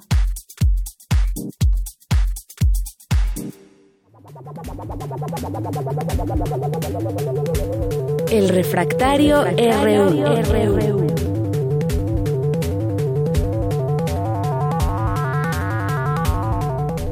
Bueno, pues ya estamos aquí en el refractario universitario. Nos acompaña, como siempre, Javier Contreras, que es maestro en Derecho, profesor de la FESA Catlán. ¿Cómo estás, Javier? Bienvenido. Buenas tardes. Hola, ¿qué tal, Deyanira? Muy buena tarde para ti, para todo nuestro amable auditorio. Por cierto, bienvenida nuevamente, qué gusto estar contigo una vez más. Pues hoy, como cada viernes que nos escuchamos, hoy es un gran día para estar vivo, querido Radio Escuchas, y pues tenemos muchos temas en la agenda política nacional. Y me gustaría empezar con esta mm, propuesta que para algunas, para algunos puede ser muy polémica, que es el tema de la ley de amnistía. Se trata de pues un ordenamiento jurídico muy delicado, muy importante también y que pues con esto apertura el presidente el periodo ordinario de sesiones del Congreso. Se trata de una de las iniciativas más importantes que va a discutir ahora el Congreso de la Unión. Así es, es un es una ley que efectivamente causa polémica porque quién quién eh, puede ser eh, beneficiario de esta ley de amnistía, digo, se está además discutiendo y cada caso debe ser también analizado. Eso es algo que también se debe de destacar. Decía el presidente y en sus propias palabras que esto beneficiaría a los más pobres, a quienes no, no tuvieron en su momento un eh, proceso adecuado y esto es lo que, lo que esperaríamos de esta ley de amnistía justamente. Exactamente, pues esta ley de amnistía, en primero, tiene historia aquí en México. No sería la primera ocasión que hay una ley de amnistía en nuestro país. Eh, desde el tiempo de uno de esos episodios negros en la historia del país, la llamada Guerra Sucia, cuando se instaura la primera reforma político-electoral, o al menos la de gran calado, de la famosa Lope, allá por el 76-77, pues se habla también de una amnistía justamente para presos políticos y para las personas que desearan expresarse pues en la vida política institucional del país. Entonces no se trata de de una figura nueva para México. Y en segundo lugar, tampoco para el mundo. Se trata de una ley de amnistía o de una iniciativa de amnistía en este caso, porque apenas se va a discutir en el Congreso, que ha sido parte de las herramientas fundamentales para alcanzar la paz en América Latina después de los periodos de las dictaduras militares en la llamada contraola autoritaria, pensando en Samuel P. Huntington. Valdría mucho la pena pensar en la figura de justicia transicional para poder hablar también de ley de amnistía. Únicamente para mencionárselo a nuestros radioescuchas, la justicia transicional pues es un modelo de justicia adaptado para algún país en específico que está recién saliendo de algún conflicto armado, de alguna conflictiva política de mucha intensidad y que generalmente hace uso también de herramientas como comisiones de verdad, como leyes de amnistía, como incluso jurisdicciones especiales. Este tipo de eventos, estas justicias transicionales, han ocurrido en lugares como Chile, como Colombia, eh, donde hemos tenido dictaduras militares, ¿no? Como Argentina, por ejemplo, Perú, etcétera. Y en el caso de México, pues ya estamos no del todo familiarizados, pero sí conocemos acerca de estos, eh, de estos temas. ¿Qué es lo polémico de la ley de amnistía? Que hay ciertos grupos en la sociedad, particularmente los de los deciles económicos altos, que tienen el temor de que esto se convierta en una especie de puerta giratoria y que los llamados, muchas comillas, delincuentes salgan de repente de la noche a la mañana. Nada más lejano a la realidad. Esta ley de amnistía, como bien ha mencionado tanto el presidente como la secretaria de Gobernación para el momento de la presentación de esta iniciativa, está encaminada justamente para los más pobres, que como bien mencionaste hace un momento, no tienen acceso a la justicia porque la justicia es cara. Hay que reconocer que la justicia mexicana... Pagar un abogado no cualquiera lo puede hacer. Exactamente, no es ni pronta ni expedita y mucho menos es gratuita. Y esto no habla necesariamente de la incompetencia del sistema o de los defensores de oficio. Habla también de la terrible sobrecarga que tienen esos defensores. Imagínate un solo abogado, una sola abogada, con miles de casos que tiene que resolver él o ella solitos. Entonces, esta ley de amnistía está para apoyar a esas personas pobres, está para apoyar también a las mujeres que optaron por interrumpir su embarazo, donde al ser nosotros un federalismo, eso puede ser un delito en otro estado, a diferencia de Ciudad de México, y también está para apoyar a aquellas personas que fueron forzadas a formar parte de las filas del crimen organizado. Habrá mucho advenedizo que puede decir, ellos pudieron elegir elegir.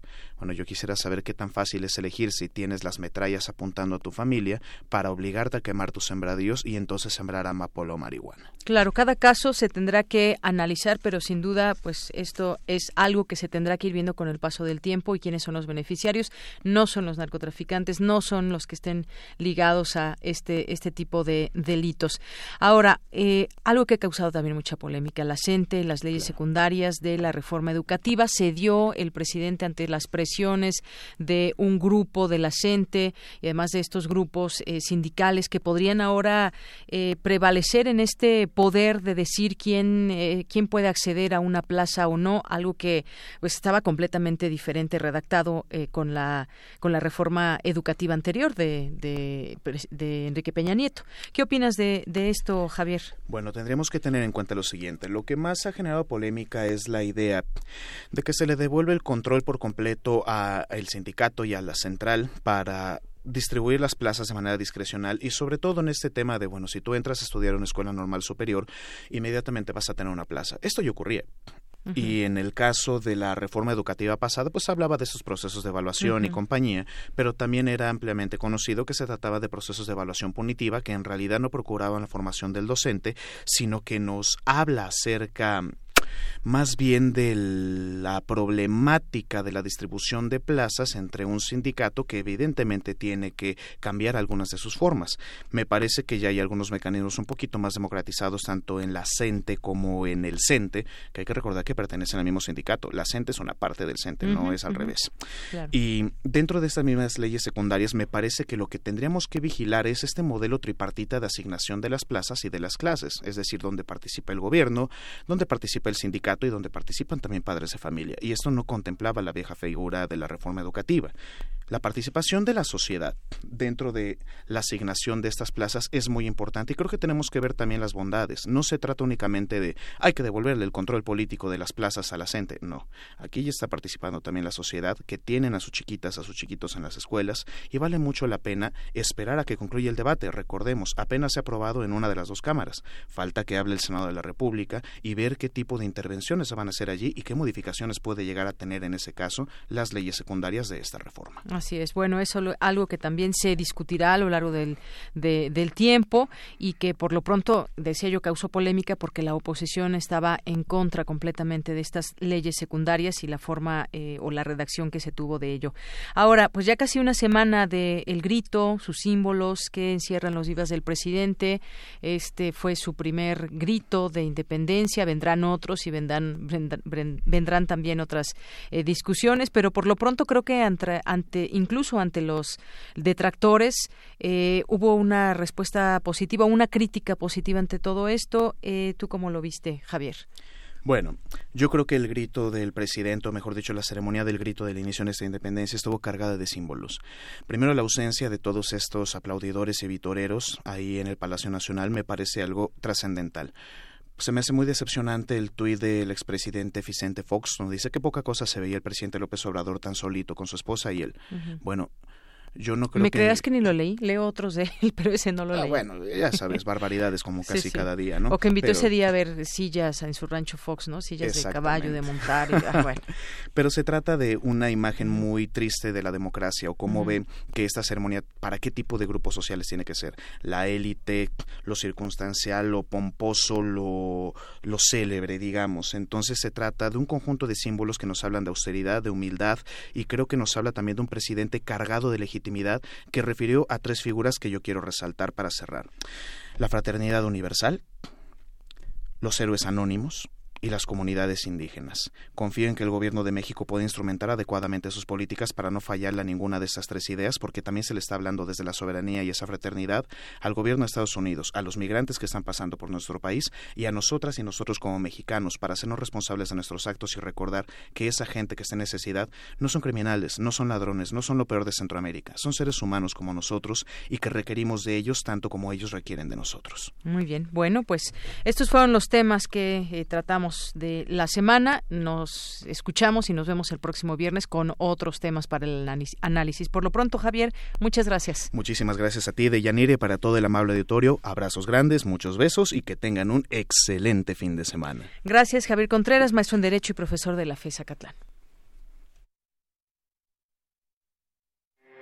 Porque tu opinión es importante, síguenos en nuestras redes sociales, en Facebook como Prisma RU y en Twitter como arroba PrismaRU. Relatamos al mundo. Relatamos al mundo. Queremos escuchar tu voz. Nuestro teléfono en cabina es 55 36 43 39. Melomanía RU. Bueno, pues ya estamos en Melomanía RU con Dulce Wet. ¿Cómo estás, Dulce? Pues emocionada. Hay muchos festivales al mismo tiempo. Empieza hoy el Foro Internacional de Música Nueva Manuel Enríquez. Estamos en medio de eh, en blanco y negro en los últimos conciertos en la recta final empieza temporada la UFUNAM también tendremos pases para ustedes y estamos con Visiones Sonoras que empieza la próxima semana. Yo emocionadísima, llevo una ponencia, llevo dibujos. Así que, ¿qué te parece que empecemos? empecemos con la invitación que nos hace el maestro José Julio Díaz Infante, compositor y director, coordinador nacional de música y ópera de Limba.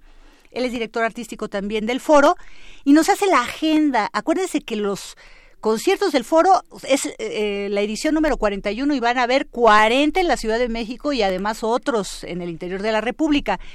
Escuchemos muy atentos porque es desde hoy hasta el domingo que va a producir este eh, cuadragésimo primer foro internacional de música nueva Manuel Enríquez.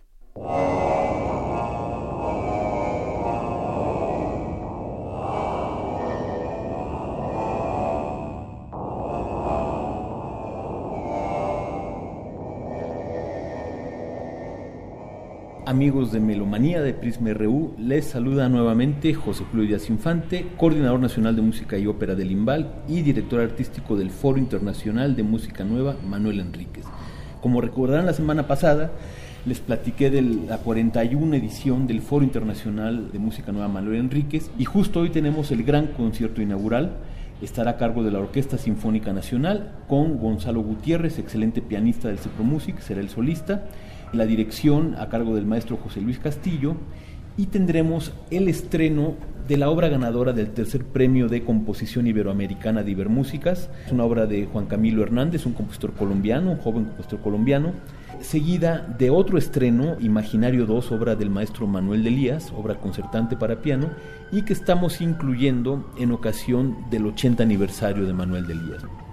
Tendremos una obra también del también mexicano Vicente Barrientos, un compositor de Guanajuato, y concluimos con otro estreno en México, una obra de una de las compositoras más influyentes jóvenes a nivel internacional, la coreana Un Suk Chin. Esta obra Rocaná, que es una obra con una orquestación muy muy interesante, muy demandante también para la orquesta. Hay que darnos la oportunidad de escuchar este tipo de repertorio que se escucha en salas de Europa, de Asia y, que rara vez podemos escuchar ya digamos en México, en América Latina. Como en años recientes el foro se ha preocupado por también traer a México ese tipo de repertorio hoy a las 8 de la noche, precios 30, 60 y 80 pesos, imperdible, muy económico. Es un concierto que durará hora y cuarto, hora y media máximo, es música muy interesante, muy expresiva, muy compleja. Los esperamos ahí. Mañana sábado en el Salón de Recepciones del Museo Nacional de Arte a las 11.30 la participación del pianista Pablo Miró Cortés con obras de Ligeti, obras de Gubaidulina, entre otros. Es un pianista que está haciendo, se está dedicando al repertorio contemporáneo y participa por segunda vez en el foro. Más tarde, también mañana, en la sala Ponce, tendremos la participación del trío Bohem, este trío liderado por la flautista mexicana Marisa Canales, y se harán obras de Paul Desen, este compositor venezolano afincado en Estados Unidos, una obra dedicada también a Marisa Canales, muy interesante, diferentes vertientes, diferentes corrientes que son parte de la creación contemporánea. Y pasado mañana, el domingo, el primero de los conciertos que tendrán lugar en el MUAC, la presentación de Duplum, dúo que ya lleva varios años haciendo una labor muy interesante, con Fernando Domínguez en los clarinetes e Iván Manzanilla en las percusiones. Algunos estrenos también de compositores mexicanos, por supuesto también obras con electroacústica. Imperdible concierto a las 5 de la tarde en el MUAC. El costo del boleto es 50 pesos. Es entrada libre en, el concierto del Munal y 20 pesos el del trío Bohem en la Sala Ponce. Imperdible jornada, primera jornada de 41 Foro Internacional de Música Nueva, Manuel Enríquez. Los boletos están yendo por Twitter, llamen o conéctense a nuestras redes sociales, también en Facebook tenemos más. Vámonos ahora con la eh, los boletos es para el concierto inaugural hoy a las 8 de la noche en, el, en la sala principal del Palacio de Bellas Artes. Ya nos platicó José Julio detalles de ese gran programa que podemos escuchar hoy, los 80 años de Manuel de Elías, entre otras cosas. Silvia de la Cueva, la primera vez que hacen una directora artística curadora del Festival Internacional de Música y Nuevas Tecnologías Visiones Sonoras 2019, que se lleva a cabo en la ENES Campus Morelia de la UNAM, nos invita a todo esto que va a suceder tanto allá en Morelia en jornadas de 10 de la mañana a 10 de la noche, pero también acá en la Ciudad de México algunos conciertos. Escuchémosla.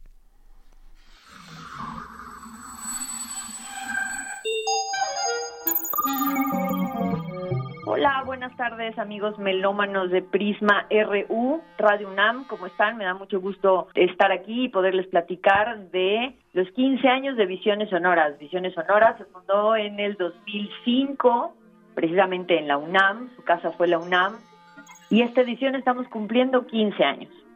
Y las estamos cumpliendo con casi 80 artistas, participantes de 14 países, casi 50 actividades entre académicas y artísticas, instalaciones sonoras, exposiciones. Es decir, quisimos que el 15 aniversario fuera precisamente un homenaje al mismo Festival de Visiones Sonoras y queríamos invitarlos a que no se lo pierdan. Sea una buena oportunidad para salirse de la ciudad, de la capital, respirar aires frescos, paisajes de Morelia y de Michoacán que son impresionantes con el pretexto del concierto de inauguración que es el 25 de septiembre a las 8 de la noche en el Teatro Campo con tres propuestas artísticas impresionantes. Una de ellas es Pierre Bastien, es un francés que estuvo con nosotros en el 2010, porque precisamente el festival se trata de una retrospectiva de quienes han estado, quienes estuvieron presentes quienes han formado estos 15 años, entonces hay piezas que regresan, hay personas que regresan, como esta propuesta de Pierre Bastien que se dedica a la música para Mecano y con un show que va a ser estreno en México, lo lleva presentando en Europa hace como un mes nada más, entonces va a estar súper interesante. Alex Smoke, que es un joven inglés que trae música tecno, electrónica, muy interesante, muy ad hoc a lo que ha sido y es Visiones Sonoras pero sobre todo en este contraste de artistas que están debutando en Visiones Sonoras y en México, con propuestas nuevas, diferentes, muy fresco, y una obra que es chiquita, que es como la cereza en el pastel de la inauguración, se llama Chalino y es para flauta, electrónica, video y acordeón. Bastante movidita, bastante tradicionales de Jorge Verdín, participan Lumínico, Alejandro Square, Rodrigo Sigal, Sebastián Torrela y Diego García en el acordeón. Y así empezamos Visiones Sonoras del 2019, los 15 años. Y al día siguiente, el 26 de septiembre, a partir de las 10 de la mañana, vamos a tener 11 actividades académicas de los artistas que van a estar presentándose durante los cuatro días de Visiones Sonoras.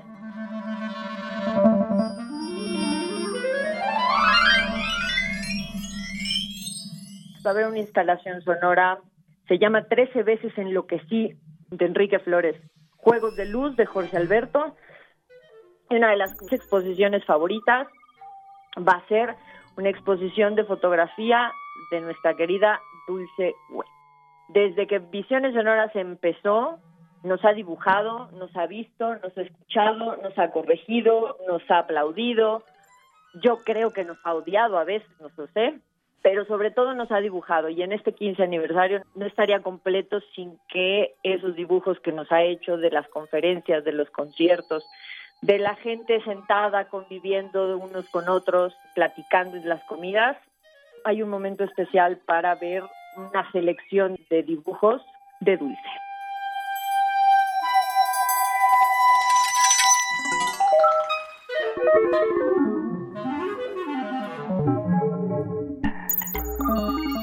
Invitándolos a que se descuelguen a la ciudad de Morelia. Estamos a cuatro horas, tres en coche, está en corto, se van a divertir muchísimo. Y los esperamos del 25 al 28 de septiembre en la ciudad de Morelia. Una cosa importante, si de plano no pueden estar, Pierre Bastien va a tener un concierto en el Exteresa Arte Actual el sábado 28 a las 19.30 que es el artista que con el que abrimos nosotros nuestro festival en Morelia. Muchas gracias.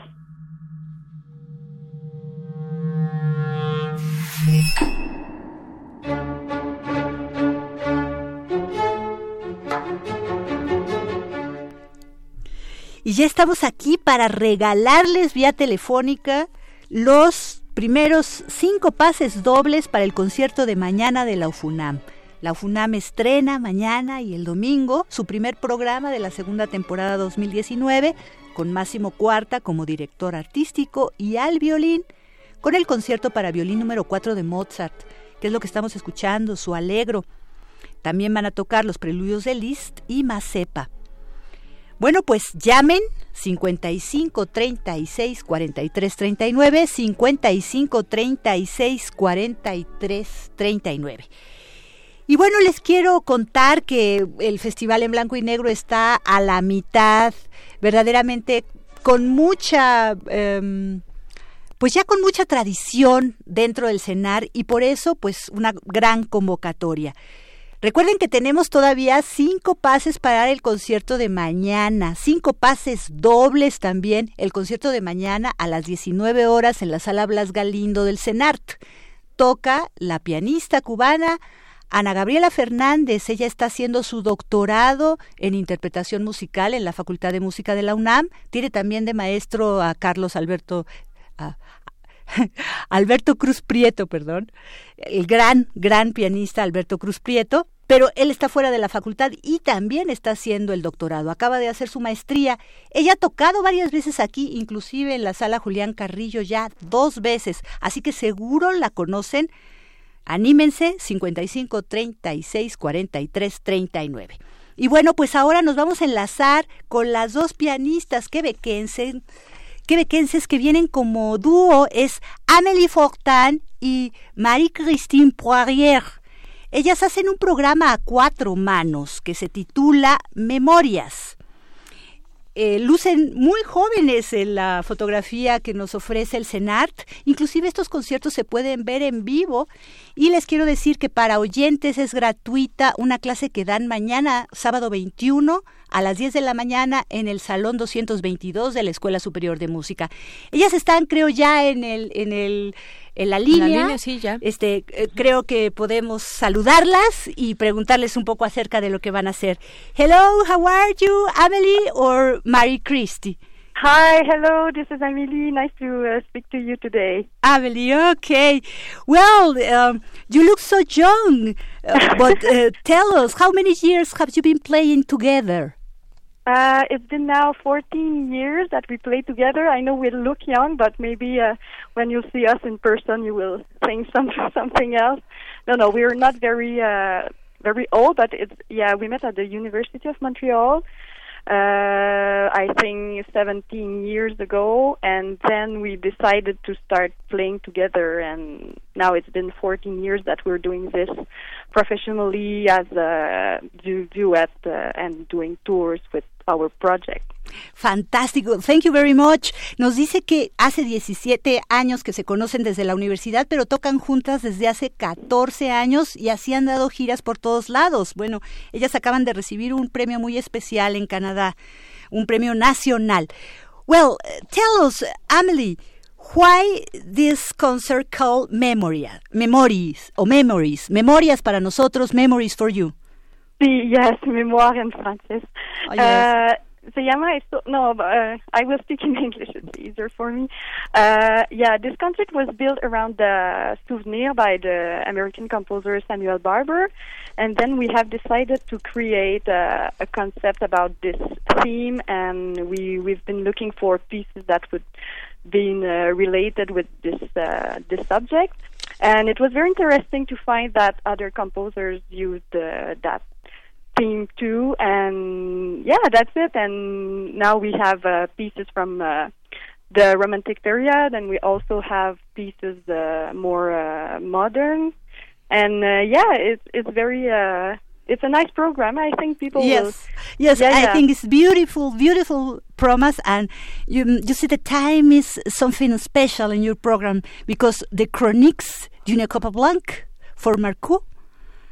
Has, so it's, something about the reflection we have to romantic music and I think the emerging American composers. Platicamos con la maestra, nos dice que se titula Memorias porque quisieron hacer algo alrededor de la pieza Souvenirs de Samuel Barber. Veo que también tienen eh, este otros compositores americanos como Piazzolla y también nos habla del repertorio romántico, el repertorio con el, el Vals Caprice de Grieg y también las leyendas de Dvorak. Well, thank you very much, Amelie. Is is there Mary Christie to to talk about the uh, what is chamber music for you? For instance, Uh, Mary Christine is not with me right now, so I will I will answer all the questions. Ah, if it's perfect. Okay, for you. Okay. Well, I see the chamber music. What is for you? Because it's very different to play music for for four hands, and the difference with music to two pianos for two pianos. So, tell us just a little bit about that. What is chamber music for you? Yeah, well, with Mary Christine is is very special because most pianists that we know prefer to play on two pianos because they have more space, obviously. And about me and Mary Christine, we found that playing together on the same instrument was really uh, helpful to be more free with our playing, to trust because we we've been playing together for many years now, so we really uh, worked about being very uh, free and to the confidence we can have with each other to take more risks. And our goal is really to sound like one pianist. And yeah, this is why we we find that that way to playing on really uh, uh, really close uh, Mhm. from each other, it's easier to to do that and yeah, and it's why it's so like it's like people can see how we we share the the same joy and we're so so close like synchronized swimmer. Okay. Thank you very much. Let me some minutes to translate it to the public. Bueno, Yeah. ella nos dice que bueno, sí es muy diferente tocar eh, a cuatro manos o a, a dos pianos y que ella desde que estuvo, eh, desde con- que conoció finalmente a su compañera Mary Christine Poirier, eh, em- empezaron a darse cuenta que tenían muchísimo mayor libertad y que les ayudaba más. Sí dice, bueno, es muy arriesgado. ¿Por qué? Porque si son a dos pianos, pues tienen mayor libertad en el teclado, una y la otra. Pero nos dice que a diferencia, las cuatro manos, pues la música puede sonar como si la tocara so- un solo pianista, ¿no? Y esa es la magia de la música de cámara. Se sincronizan bien. Exacto. So the last question is about chamber music. What is for you chamber music, Amelie and Mary Christine Poirier? What is chamber music for you? I think it's the most beautiful thing in the world of music because the music is very near. But tell us what is for you chamber music. Le pregunto acerca de la música de cámara porque creo que es algo que nos uh, pues verdaderamente nos arrastra, nos, nos captura totalmente el ver pocas personas en el escenario, en fin, y que están compartiendo la música con nosotros, pero ahora ella nos dirá en qué consiste para ella la música de cámara. Uh, yes. So for us, chamber music is really, I would say, the word, uh, the word uh, share. Like it's, it's like uh, because when you're a pianist, you know, you you've always work alone in your, on your uh, room, and the fact that we can share so many things about not only about piano but about music itself, it's been very rich for us, and it's like it's like such a joy to to have the chance to do that and even like going on tour like me and Mary Kirsten have been very and we still are very close friends almost like sisters so having the, the chance to travel all ar- around the world uh, that way it's so much fun and so much memories that we have and yeah so it's yeah I, I would say like it's a, a share and it's so rich and we're Mhm. lucky to have found Thank you. each other yes, I, I think that ella nos dice que share compartir es la palabra, ¿no? Y que con esa forma de compartir no solo la parte de la destreza pianística, sino sobre todo la música, ellas encuentran muchísima riqueza personal, humana y alegría también. Well, but um, uh, congratulations and thank you very much for the interview. Uh, mm, we know you are making a magister class tomorrow at uh, Salon 222. 222 in the um, Escuela Superior de Música es uh, in the uh, Superior Music School of Mexico. Thank you very much and congratulations. I hope to see you on Sunday. Ah, muchas gracias. See you there. Thank you. Thank you. Bueno, pues ya con esto nos despedimos. Muchas gracias, eh, Dulce Wet, y nos escuchamos el siguiente viernes. Sí, nos escuchamos, ya sea vía distancia, porque yo Muy estaré en. Visiones Sonoras, o les dejo muchas aquí capsulitas para que ustedes pasen las invitaciones. Muchas gracias. Muy bien, muchas gracias y con esto nos despedimos. Que tengan un excelente fin de semana y no se, re- no se olviden recoger sus boletos de Pumas antes de las 5 de la tarde. Continuamos, no, continuamos ya al fin de semana. Hasta el lunes.